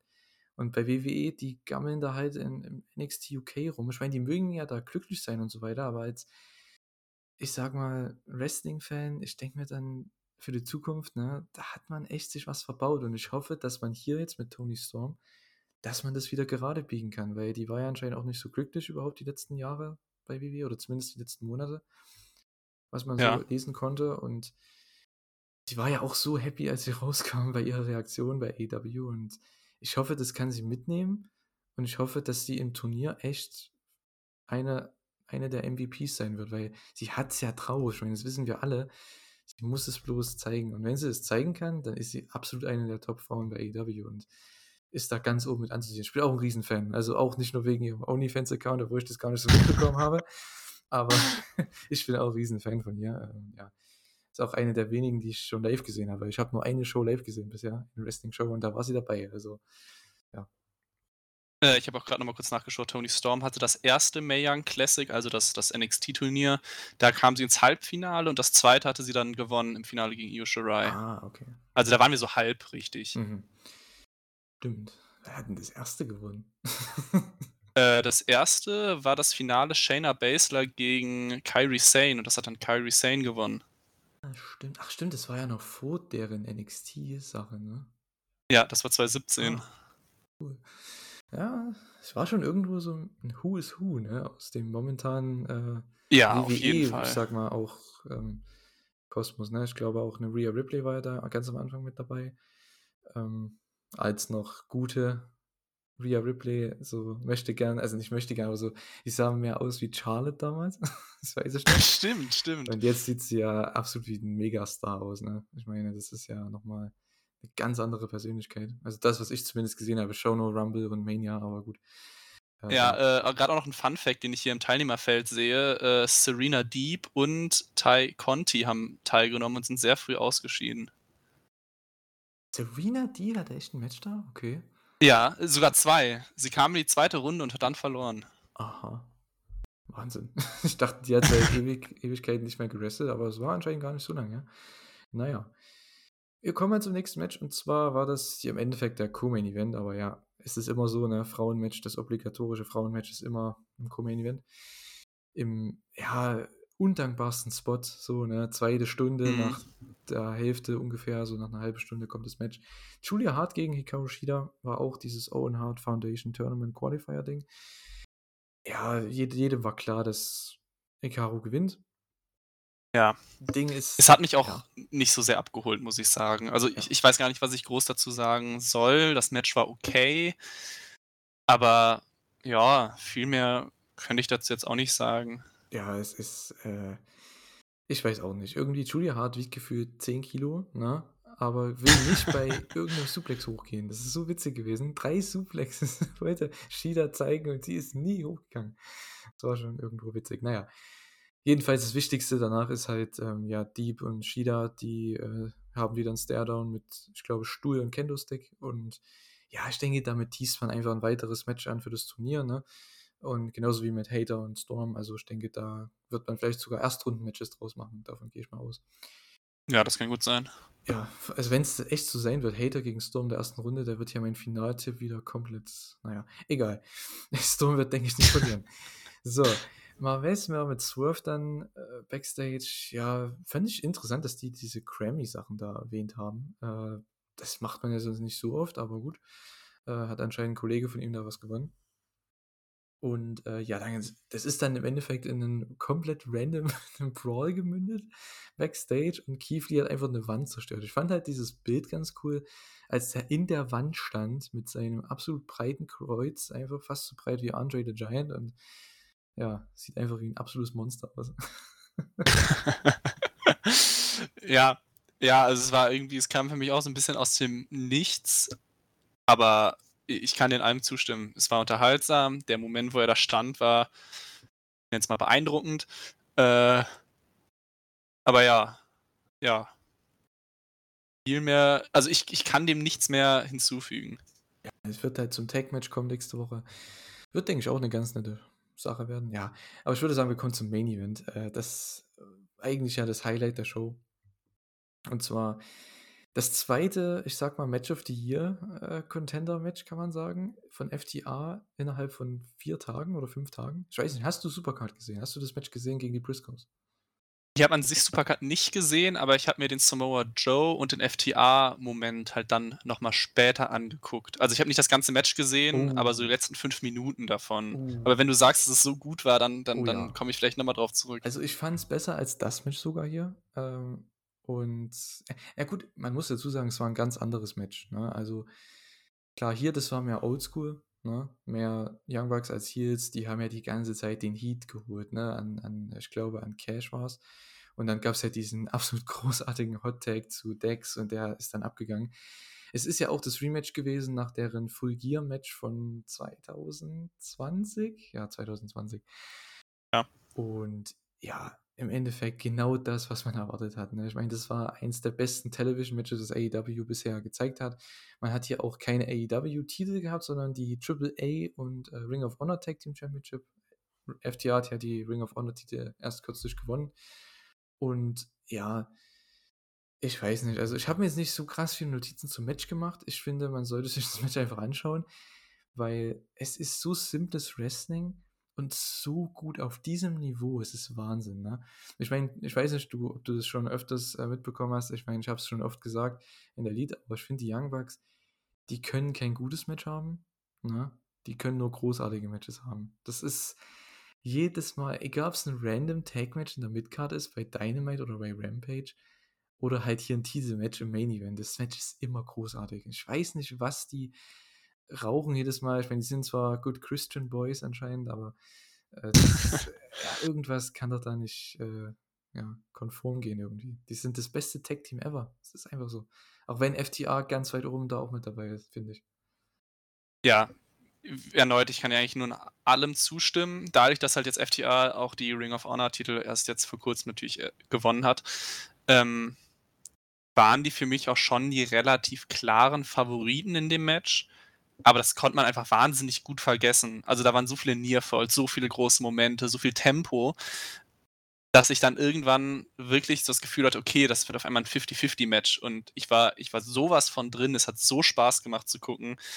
Ähm, eine Kleinigkeit, die ich mir noch aufgeschrieben hatte, in dem Moment, ähm, wo der Titel ins Spiel kam, und ich weiß gerade nicht, wer den abbekommen hat, ich glaube Cash Wheeler, ähm, da stand der Referee ziemlich gefährlich daneben. Ich glaube, das war Rick Knox. Und ich habe kurz gedacht, das hätte der Referee eigentlich sehen müssen. Das war noch so als, als kleiner, kleiner Kritikpunkt, den ich mir aufgeschrieben hatte. Ähm, aber ansonsten, ja, das war ein fantastisch, fantastisches Match. Lange Zeit, da war alles drin. Top. Ja, mein Stichpunkt hier ist auch Beltshot, wie hat Nox das nicht gesehen? Zwei Ja. Also, er Ja. hat sogar noch kurz rausgeguckt. Er hat ja gesehen, dass sie um den Titel so ein bisschen gerungen haben. Und da hätte ja schon irgendwie ein Eingriff seitens von, vom, vom Referee kommen müssen. Und dann auch, als dieser Shot dann wirklich kam, stand er ja wirklich einen halben Meter daneben. Das hätte er ja sehen müssen. Ja, ich glaube, er wusste, okay, ah, die bringen jetzt den Spot, ich gucke jetzt mal lieber weg. Das war, Ja. das war schon irgendwie witzig, aber das hat dann echt eigentlich das Finish noch ein bisschen besser gemacht, weil das war ja absolut großartig. Es gab den BTE-Trigger, da war ja dann der, der Fuß äh, auf dem Seil, meine ich, von FTA. Von einem der beiden auf jeden Fall. Und dann sollte es den Melzer Driver geben. Der wurde gekontert in die Powerbomb. Ich glaube, Nick hat den Flip gemacht und Dex hat ihn da abgefangen, eine Powerbomb. Das war so geil. Und es gibt einen Tombstone dann von äh, Cash, der das Ganze rumdreht, von Matt. Und den FTR-Trigger, den Big Rig zum Finish. Das war, ach, Tag Team Wrestling, also 1A. Ne? Besser kannst du es fast nicht machen. Ähm, außer man schaut FTR gegen Priscos. Es war halt ein ganz anderes Match. Es war eher mehr brawlig, ne? Und FTR ist mehr als FTR mehr als Heels und Briscoes als Babyfaces, aber ähm, ja, ich meine, man hat es ja auch wieder gesehen, FTR kann beide Rollen super ausfüllen und ja, die Young Bucks, da kennen wir es ja schon ne, seit Jahren, dass sie das ausfüllen können in beiden Rollen und ja, jetzt haben wir beide Konstellationen gehabt, ne? Beide Male jeweils als Babyface und als Heel und beide Matches waren überragend. Ja, auf jeden Fall. Also, wirklich noch mal an jeden, der dieses Match noch nicht gesehen hat, guckt's euch an. Es war es war wahnsinnig gut. Genau, wenn ihr ein ein das schauen solltet von der Dynamite, dann auf jeden Fall das Match. Das muss man gesehen haben. Ist eins der besten Matches dieses Jahr von AEW, definitiv. Ja, also vor allem Television-Matches, kann man dazu sagen. Und äh, ja, das war AEW Dynamite. Wir haben jetzt dann doch schon, ja, Stunde 20 ungefähr darüber erzählt. Ähm, fandst du die Dynamite äh, wirklich mit dem Niveau der letzten Wochen? Ja, ne? Also allein wegen dem Main Event, denke ich schon.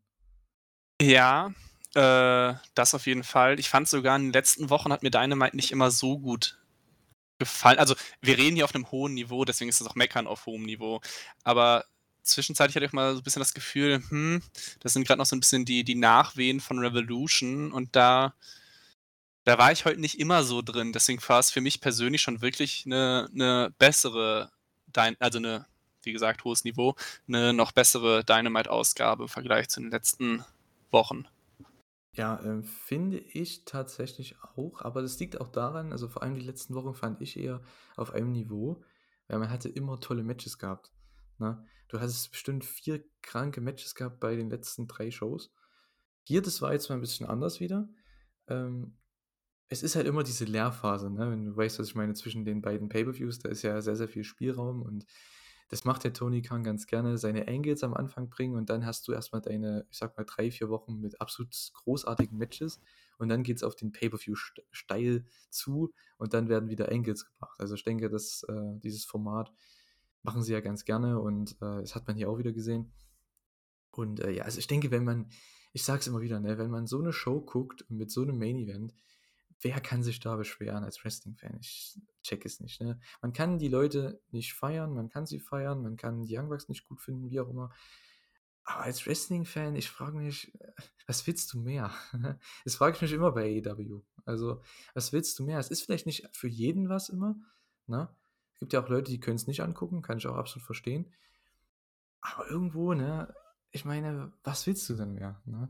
Naja. Ja, also das ist auch, glaube ich, ein gutes Match, wenn du, wenn du Freunden, die nichts mit Wrestling so richtig zu tun haben, dann zeig ihnen mal das Match und dann, glaube ich, werden die so ein bisschen mehr verstehen, was daran das Gute ist. Die Fans waren voll da, alle vier waren voll da. Wie gesagt, gute Länge, gutes Ende. Das war einfach ein super Gesamtpaket. Da war alles gut dran. Ja, ähm, gut, du hast es gerade angesprochen. Welches Match würdest du deinen Freunden zeigen, die kein Wrestling gucken? da hätte ich vielleicht jetzt auch nach der Dynamite gesagt, das Match. Aber dann kommen wir zu Rampage. Da kommt ein anderes Match. Und zwar der Main Event. Das war ja absolut großartig. Ähm, war auch in Boston, Massachusetts. Am 8.4. war das Ganze. Danielson und Trent Barretta haben das Ganze eröffnet. Das Match war halt ein bisschen, ja, am Anfang ein bisschen zäh, einfach wegen der Crowd-Reaktion. Ich meine, die kam halt gerade nach dem Young Bucks FTR-Match. Und äh, ja, hat am Anfang ein bisschen gedauert, aber die beiden ist halt auch, ne? Ich meine, das sind absolute Pros. Und Danielson ist so ein guter Ringgeneral. Ähm, und der kann das Match super pacen, da, da, geht, da passt alles. Und es war wieder ein super Match, obwohl es eigentlich ein Midcard-Match war. Danielson ist so ähnlich wie die Young Bucks, der kann kein gutes Match haben. Die Matches sind alle großartig. Und obwohl er einen ganz anderen Stil wirkt, ich finde es halt immer so faszinierend bei AEW, dass du so viele Leute hast mit verschiedenen Stilen, die aber immer kranke Matches haben. Das ist echt äh, Wahnsinn. Ja, also stimme ich zu. Es war, es war gut, es hat auch eine, eine gute Länge dann bekommen. Auch da stand natürlich der Sieger schon ziemlich vorher fest, aber es trotzdem hat das Match Spaß gemacht. Und deswegen war das auch trotzdem ein sehr guter Opener. Absolut. Psycho Nie, Gotch Driver, Stomps und den Lobel Lock, obwohl das war gar kein Lobel Lock, das war eher so ein Cravat Hold oder was auch immer. so ganz ja. komische Aktion, aber ich meine, gut, der war eh schon tot, von daher, ne? Es ist halt wieder sein Flex, ne, den er da halt raushaut. Ich finde es aber cool, seine Matches. Die sind ganz anders als die in der WWE, logischerweise. Aber nicht nur, ich sag mal, von der Härte und von der Story, sondern überhaupt so von der Psychologie auch in Sachen Finish. Weil bei WWE hast du ja immer dieses eine Format, ne? Du hast Nearfalls und dann kommen Finisher-Konter, Finisher-Konter und irgendwann jemand haut dann seinen Finisher raus und das war's dann. Und hier ist es halt so, es gibt einen Konter und der haut sein nie, sein Psycho nie raus und jeder weiß, okay, jetzt ist vorbei. der kann ja. noch 20 Aktionen danach zeigen, der andere kommt nicht mehr hoch. So. Und äh, das ist auch mal ganz cool. Ist ja auch in, in Japan sehr, sehr oft dieses Finish, dass halt verschiedene, vor allem bei Noah habe ich das oft gesehen, in den letzten Monaten zumindest, wenn ich das mal geschaut habe, äh, dass halt vor allem 'ne Sequenz von Moves einfach dann zum Finish führt, keine krassen Kontersequenzen immer mehr kommen. Ähm, das macht Daniel äh, Daniel Bryan wollte ich schon sagen, Bryan Danielson, ähm, in jedem Match gefühlt so und ich finde, das das passt einfach perfekt. Ja, das das ist genau auch der Stichpunkt, den ich mir zu dem Match aufgeschrieben hatte. Ist halt wirklich, wie du schon gesagt hast, dass es halt in der WWE dann halt häufig diese überraschenden Finishes gibt und Bryan Danielson hat dann wirklich immer diese diese dominanten und das tut ihm wahnsinnig gut, aber ich finde, das tut auch den Matchen wahnsinnig gut. Und das ist halt wirklich ja, ich ich wiederhole praktisch nur, was du gesagt hast, aber so die letzten 2 Minuten in dem Match sind halt wirklich diese pure Dominanz und das ist grade bei Gegnern, die vielleicht nicht ganz das Niveau von Bryan Danielson haben, sehr angenehm, dass er dann halt auch so deutlich letztendlich dieses Match gewinnt, auch wenn's lange ging. Ja, und er gibt halt seinen Gegnern immer viel, ne? Also, auch Trent hier wieder. Ich meine, vor ein paar Wochen hat man das mit Yuta gehabt. Ne, ich glaube auch mit äh, wann war denn das? Mit Anthony Bowens irgendwann mal, ne? Ich glaube, das war im es war noch im letzten Jahr, ich glaube Ende letzten Jahres, ne? Da hatte der einfach 'n random Match bei Rampage gegen Anthony Bowens, 'n Tag-Team-Wrestler. Und da das war die Breakout-Performance für Anthony Bowens, weil der hat ihm so viel gegeben, der gute Danielson, und am Ende trotzdem dominant gewonnen. Ich finde einfach so was, das hat man mit Yuta gemacht, wie schon gesagt, mit, äh, Bowens und noch vielen mehr. Und ich finde es so bringst du Leute over und es ist so easy, ne? Ich meine, man muss nicht immer jeden Star besiegen, wie wir auch im Main Event dann noch gleich dazukommen werden, um over zu kommen. Es ist, äh es Wrestling kann so einfach sein. Ich sage es gefühlt jede Elite-Hour, aber es ist bei AEW einfach so, ne? Ja. Ähm, Lexi wie hieß denn Lexi? Auf jeden Fall, äh, Lexi heißt sie, ähm, war mit Hook Backstage. Ich weiß nicht, was man dazu sagen soll. Danhausen hat's wieder versucht, ihn zu verfluchen. Ja, gut, okay. Ähm, dann, das ich da will ich auch mal deine Meinung zu hören. Wir hatten die Man of the Year mit Dan Lambert, ähm, im Ring. Die haben die Open Challenge adressiert, logischerweise. Und da kamen natürlich Sammy und Ty heraus. Und ich glaube, Sammy, die wollten ja 'n Tag-Team-Match haben, ne? Ich glaube, so 'n Mixed-Tag mit Paige VanZant und so weiter. Und ja, ich weiß nicht. Also, die Promo, es war Heels gegen Heels irgendwie. Denn ich glaube, Ethan Page hat irgend 'ne Line rausgehauen. Ja, äh: „Ich bin 'n guter Vater, weil, äh, meine Schwester schaut es ja nicht, weil die ist schon im Bett“ und so weiter. Und dann haut Sammy einfach, der Babyface, raus: „Ja, ich gebe 'n Scheiß auf dein Kind.“ Wie bitte was? Ne? Und dann war die Crowd auch komplett gegen die und ach ey, das musst du erst mal schaffen, ne? Du bist gegen Dan Lambert, der eigentlich der Heat-Magnet ist von AEW. Und na na ja, gut. „I might not be fluent in your broken English“ war auch die geilste Line ever. Fand ich, das was Dan Lambert da wieder rausgehauen Richtung Conti. Die die muss ich mir merken, ey. „I might not be fluent in your broken English.“ Das ja. Aber ja. Ähm, ja, meine Meinung dazu, so gut ich dieses Segment fande, so wenig gefällt mir, glaube ich, Sammy Guevara in den letzten Wochen. Und da mache ich mich vielleicht jetzt wirklich unbeliebt mit. Aber ich das das das das ist in in mehreren Punkten. 1. mag ich's nicht, wenn ein Wrestler mit Wrestlerin als Pärchen auftritt. Das weiß ich nicht, das das das gibt mir in dem Moment einfach nichts. Also, die die Promo war gut, aber ich habe es nicht gebraucht. Also, Tay Conti musste für mich jetzt nicht in dem Moment da sein. Dann auch noch 'ne andere Sache, ich glaube, das war ich weiß nicht, ob das jetzt noch diese Woche in Dynamite war oder letzte Woche. Die Sammy Guevara Promos mit den generell mit den Schildern, die holen mich nicht ab, also überhaupt nicht. Ähm da so so interessant ich die Idee im 1. Moment, als ich das das 1. Mal gesehen habe, fand, so gelangweilt war ich im beim schon bei der 2. davon. Und Schaust du es ist einfach schaust zu dir an? Ich skippe das mittlerweile immer. Ja, also, ich ich weiß es nicht. Also, irgendwie gucke ich's mir dann trotzdem immer an, aber das ist dann wirklich so, ich bin dann, keine Ahnung, wahrscheinlich dann meiste Zeit am Handy und gucke nach 2 Minuten wieder hoch und dann ist halt wieder 'n anderes Schild und denke mir: „Ja komm, muss ich nicht sehen.“ Aber irgendwie gucke ich dann wieder zu, obwohl ich's nicht sehen will und, äh mag ich halt wirklich einfach nicht. Dann, dass Guevara seit Ewigkeiten in der Fehde um den TNT-Title drin ist, jetzt sogar mit verschiedenen Gegnern. Also, er hatte kurz den Titel, dann Cody, dann wieder er, jetzt wieder Scorpio Sky und er hat den Titel verloren und es geht trotzdem jetzt noch weiter. Weiß ich nicht. Also die Promo war gut, aber sonst fast nichts an dieser gesamten Handlung gefällt mir gerade. Also das ist fast mein, mein aktueller Tiefpunkt bei AEW. Hm, ich finde halt, ich habe es die letzten Wochen schon gesagt, ich finde, seitdem die da auf miteinander ja, auf der Bildfläche waren eigentlich Sammy Guevara und Ty Conti zusammen, was ich an sich okay finde, aber wenn dann als Heels, weil keiner will die cheeren. Ich meine, das ist einfach, man muss es einfach mal so sagen, ist ein gut aussehender junger Typ und eine sehr gut aussehende, wirklich heiße Frau, weißt du so, ne? Das, das, wer will denn sowas cheeren, diesen Act jetzt mal, ne? Ich meine, da ist, ich weiß nicht, ob Frauen da so, ähm, ne, ich will jetzt gar nicht in diese Debatte reingehen, ne, aber ähm, man ist, man will einfach da jetzt der hat ja auch noch so ein Gesicht, ne, das war ja schon am Anfang beim Inner Circle so. Der war so der Typ, dem wollte man eine reinhauen, so vom Gesicht her, ne, wenn er sein Kaugummi gekaut hat und so weiter.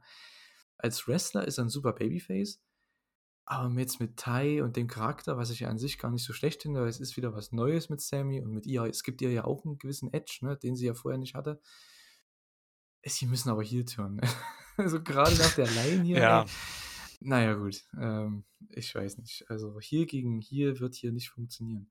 Ich, ja, also ja. ich, ich, ich habe gerade die letzten ein, zwei Minuten noch drüber nachgedacht. Ich weiß nicht, ob ich jemals eine längerfristige Mann-Frau-Fehde oder halt Pärchen-Fehde hatte, die mir wirklich gut gefallen hat. Also mir gefällt das nahezu nie. Ich, ich, mir, mir fällt kein Positivbeispiel ein. Hm. Mir auch nicht. Äh, ich wüsste gar nicht. Gab es da überhaupt mal Fäden? Also vielleicht bei WWE, also das Ganze. Ja, ja, also Hm. ich weiß nicht, ob die das, ob das gesagt hat, oder vielleicht noch vor ein paar Jahren, da war ja auch Miss und Maurice gegen John Cena und Nikki Bella, glaube ich, auch an WrestleMania. Ich weiß nicht, ob du das Match noch im Kopf hast, ob du es überhaupt gesehen hast, gesehen aber schon, ja. das war schon nichts. Und in der WWE wird es öfter gemacht. Und deswegen hatte für mich auch generell hat diese Handlung auch so einen negativen WWE-Flair, weil das erinnert mich halt an die schlechten Momente der WWE. Und das ist nichts Gutes. Ja, gut, das würde ich jetzt nicht sagen. Ich finde, es ist mal was anderes bei AEW. Ich meine, sowas macht man nicht so oft. Ich glaube, das letzte Mal war ja das mit, äh, ich glaube, dieses Jahr mit Orange Cassidy, Chris Statlander und Adam Cole und Britt Baker, glaube ich. Aber es war ja auch nur ein Match. Genauso wie mit äh, Cody und Shaq und sowas ne? und Jade und Red Velvet war es, glaube ich, ein, vor einem Jahr. Das war halt nur ein Match. Ne? Ich weiß nicht, wie viele Matches die hier draus machen wollen. Du hast ja auch gesagt schon, ne? Wird es da jetzt noch ein TNT-Title-Match geben zwischen Sammy und Sky? Ich habe keine Ahnung. Äh, ich glaube nicht, dass sie ein Singles-Match machen mit Ty Conti und Paige Van Zandt. Das ich einfach, das, das wird schwierig. Äh, ich verstehe den Sinn dahinter, weil sie beide halt ihre, ihre hier, ne, Fighting-Hintergründe haben. Das mag ja sein, aber was Pro Wrestling angeht, sind sie halt beide nicht so auf dem Top-Niveau, ne? Aber gut, okay. Es ist schwierig. Naja, gut. QT Marshall ist Sports Entertainer of the Week. Das, da stimme ich auf jeden Fall zu. Ähm, der hat dann ein Match gehabt gegen Swerve Strickland. Und hier muss ich sagen, das Highlight an diesem Match, es ging ja nicht so lange, weil ich, ich weiß nicht, hast du das mit ähm, na, Commercials geschaut oder komplett die lange Version, sage ich mal? Äh, die lange Version. Okay, dann hast du genau wie ich das geschaut. Ich fand äh, Taz und Ricky Starks am Kommentar waren das Highlight dieses Matches. Die waren so gut. Ne? Äh, ich weiß gar nicht, was ich dazu noch sagen will. Ich glaube, das kommen wir dann im Main Event noch zu. Ich glaube, da war ja ähm, Regal auch noch mit dabei, ne? Oder war das beim Danielson Match? Wann war denn Regal am Kommentar? Mann, jetzt weiß ich das gar nicht mehr. Äh, es, ich habe es gerade auch nicht im Kopf, aber es würde eher, glaube ich, bei Danielson passen. Aber ich bin mir wirklich gerade ja nicht mehr sicher. Heraus, ne? Zu zweit. Nach dem Moxley-Match. Stimmt. Dann war es bestimmt beim Ja. Danielson-Match. Das war auch schon, also allein wegen dem Kommentar, auch wenn Chris Jericho nicht da ist. Ich finde Ricky Starks und Taz, die haben halt auch so eine gute Chemie. Die hauen dann Sachen raus, ne? Äh, ergänzen sich, bringen sich gegenseitig over, weil sie im selben Stable sind. Das ist so witzig einfach. Naja. Ähm, es gab einen Flatliner, den Hook-Kick, äh, was auch immer das für ein Kick ist, zum Sieg für Swerve. Ja, war okay. Ricky Starks challenge ihn dann für das Tag-Match, das haben wir ja schon vorhin angesprochen. War jetzt nichts, was ein, also für ein Match war es halt nichts, ne? Ja, gut. Da war auch, wie gerade schon gesagt das Drumherum ein bisschen interessanter. Das, das Kommentatoren-Duo. Letztendlich vielleicht das Ergebnis, aber das Match an sich war jetzt kein, kein Highlight, nichts Besonderes. Ja. Na ja gut, dann, äh, hatten wir das vorhin schon angeschnittene Videopaket von Marina Shafir. Okay, das war ein Satz, ne, wie wir schon gesagt haben. Äh, ja gut. Willow Nightingale gegen Red Velvet. Willow Nightingale ist ja jemand, äh, die schon bei Ring of Honor des Öfteren aufgetreten ist in der Vergangenheit und war hier tatsächlich eine, ja, so der Local Hero, ne? Oder die Local Heroine, wie auch immer, um das mal zu verweiblichen hier. Äh, ja, war mega over, hat super Charisma, das war auch schon bei Ring of Honor so. Äh, ich weiß nicht. Ich finde, sie ist auch jemand, die könnte man in Zukunft vielleicht mal hinzufügen zum Roster, weil sie hat halt Charisma. Und ich finde, das ist, was vielen Frauen bei AEW, außer den Top 3, 4 vielleicht, denen fehlt es momentan. Ja, und ich finde, sie hat, sie bringt einfach dieses Charisma mit. Sie ist jetzt keine, die jetzt gepusht werden muss bis zum geht nicht mehr, sondern sie ist einfach ein Midcard-Act, finde ich, momentan noch. Sie kann da hochkommen, aber sie ist momentan so ein Midcard-Act, den kannst du immer bringen. Die Fans teamen sie. Sie ist auch einfach so likable, ne? Also finde ich sehr leicht zu mögen und die Fans waren echt pisst, dass sie verloren hat, ne? Ja, das, das ist mir wirklich dann auch aufgefallen. Da tat mir Red Velvet fast schon fast wirklich ein bisschen leid, weil eigentlich kann sie ja nichts dafür, aber die Fans haben wirklich dieses Match wahnsinnig gut aufgenommen. Sie haben halt, auch wie du gerade schon gesagt hast, wahnsinnig äh, Nightingale schon aufgenommen. Und wow, haben die geboot, als das Match zu Ende ging. Ja, aber anscheinend, ich meine, Velvet hat es ja dann auch ein bisschen herausgefordert nach dem Match, ne? So, also gerade mit ihren Taunts und so weiter. Und ich denke, das hatte, ich habe das bei ähm, Brian Alvarez und Dave Meltzer gehört im Podcast. Anscheinend gab es das schon mal im Sommer mit Sky Blue in Chicago. Und da hat Velvet auch gewonnen. Und da haben die Fans auch geboot. Ich glaube, das macht Tony Khan nicht nochmal ohne Grund. Ich glaube, die wird in das Turnier reingehen als Heal wahrscheinlich. Ähm, und da ihren Run haben. Ich weiß nicht, wie weit sie kommen wird. Ich denke nicht weit, aber so hast du wenigstens äh, eine weitere Heal-Dame, weil so viele hast du ja gar nicht. Ne? Ich meine, ich mein, Deep ist zwar Heal in der Position her, aber die ist ja trotzdem over ohne Ende. Und Jamie Hater eigentlich auch.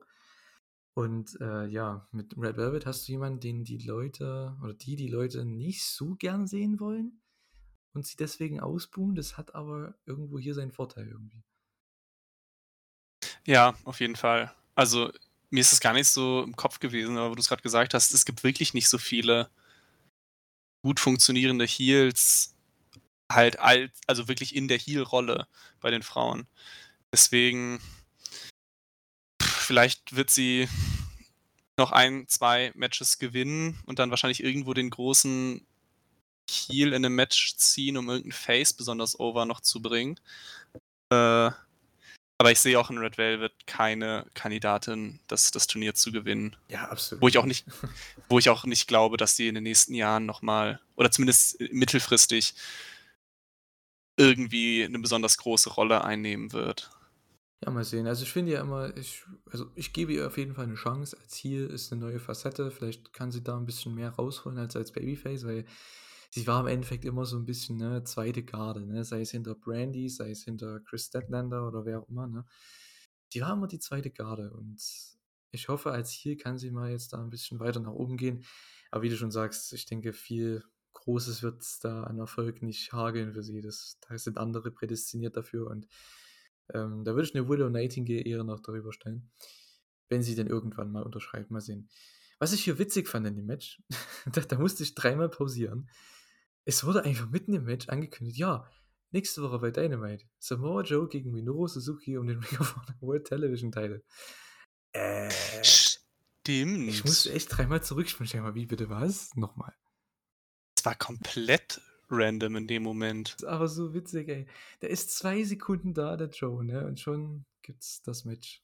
Wahnsinn. Wahnsinn. Na gut, jetzt weiß man, warum Suzuki den Teil gewonnen hat. Bei der Supercard. Äh, ja.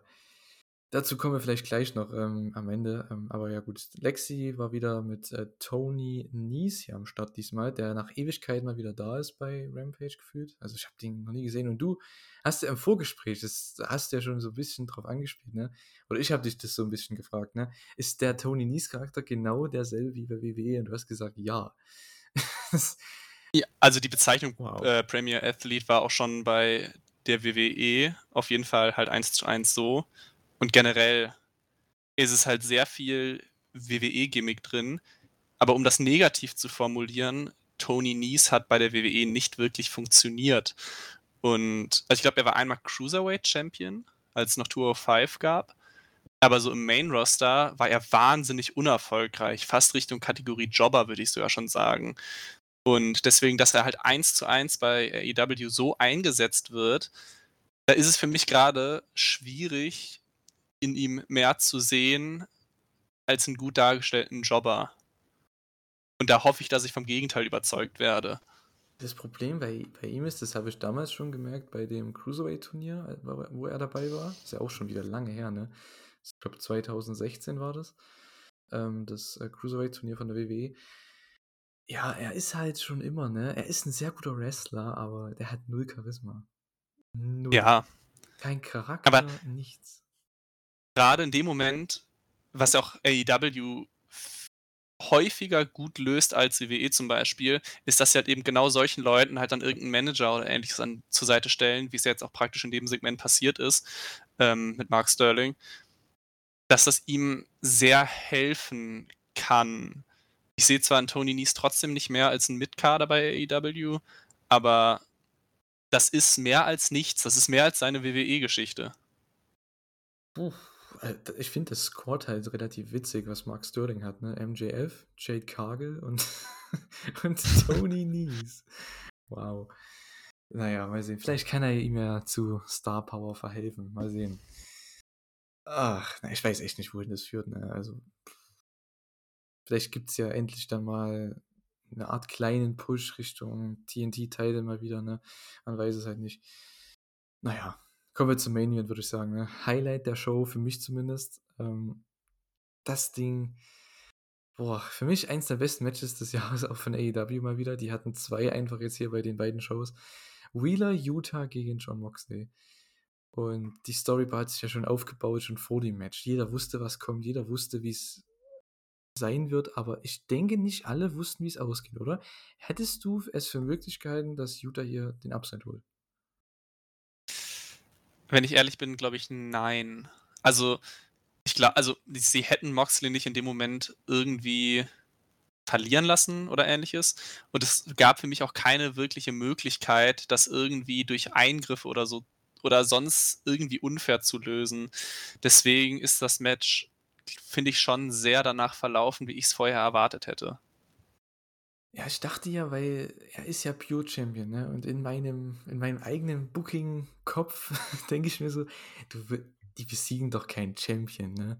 So, jetzt hat er schon den Titel, jetzt kann er doch gewinnen. Und wenn er jetzt gegen einen großen Namen auch noch gewinnt, es bringt ja ihn als Champion auch nochmal over und so. Aber auf der anderen Seite habe ich mir dann auch so während des Matches gedacht, ja gut, würde er gewinnen, hätten sie den Titel aufs Spiel gesetzt bei dem Match, denke ich mal. Ne? Ja. Aber gut, das, so gut wie man es auch rübergebracht hat, am Ende hat Moxley trotzdem gewonnen. Äh, und zwar nicht via Pinfall. Er konnte ihn nicht pinnen. Er konnte ihn nicht zur Aufgabe bringen. Er musste ihn auschoken. Er musste via Referee Stoppage gewinnen. Und ja, er konnte, also Utah konnte einfach nicht mehr. Der ist ja aus allem ausgekickt. Die Crowd ist abgegangen bei dem Comeback von dem Typ, ey. Es gab einen Crossbody durch den Tisch nach draußen. Da gab es Nearfalls im Ring der kommt vom Top Rope runter, kriegt einen Paradigm Shift ab. Da, da kickt er schon mal aus, was nicht viele machen, vor allem bei den Wochenshows nicht. Und dann äh, gibt es die, die Roll-Up-Serie Storms von Mox und Regal, das Regal Knee Paradigm Shift oder Death Rider, wie auch immer, der also hochgezogene DDT, fast schon Brainbuster, und da kickt er wieder aus. ich dachte mir, what? what the fuck? Und äh, ja, gut, dann kam halt der Bulldog Bulldog-Joke äh, direkt danach und ja, das war dann vorbei. Oh, war das geil.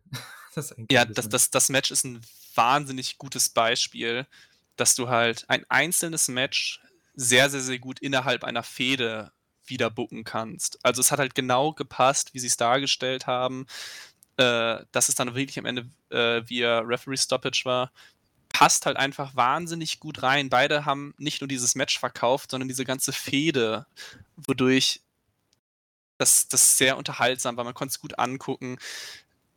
Es hat einfach alles gepasst.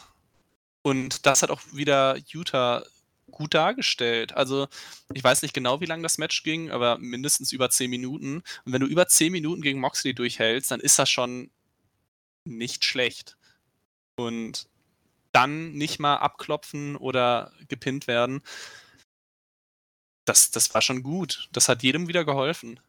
Absolut, äh, vor allem, also, ich meine, klar, die die Kickouts sind immer so 'ne Sache, ne? Ich meine, die gibt's nicht jede Woche, ne? Deswegen geht die Crowd da auch mehr ab, denke ich mal, gerade bei den Finishes, ne, bei dem Regal Knee und bei dem Paradigm Shift und so weiter.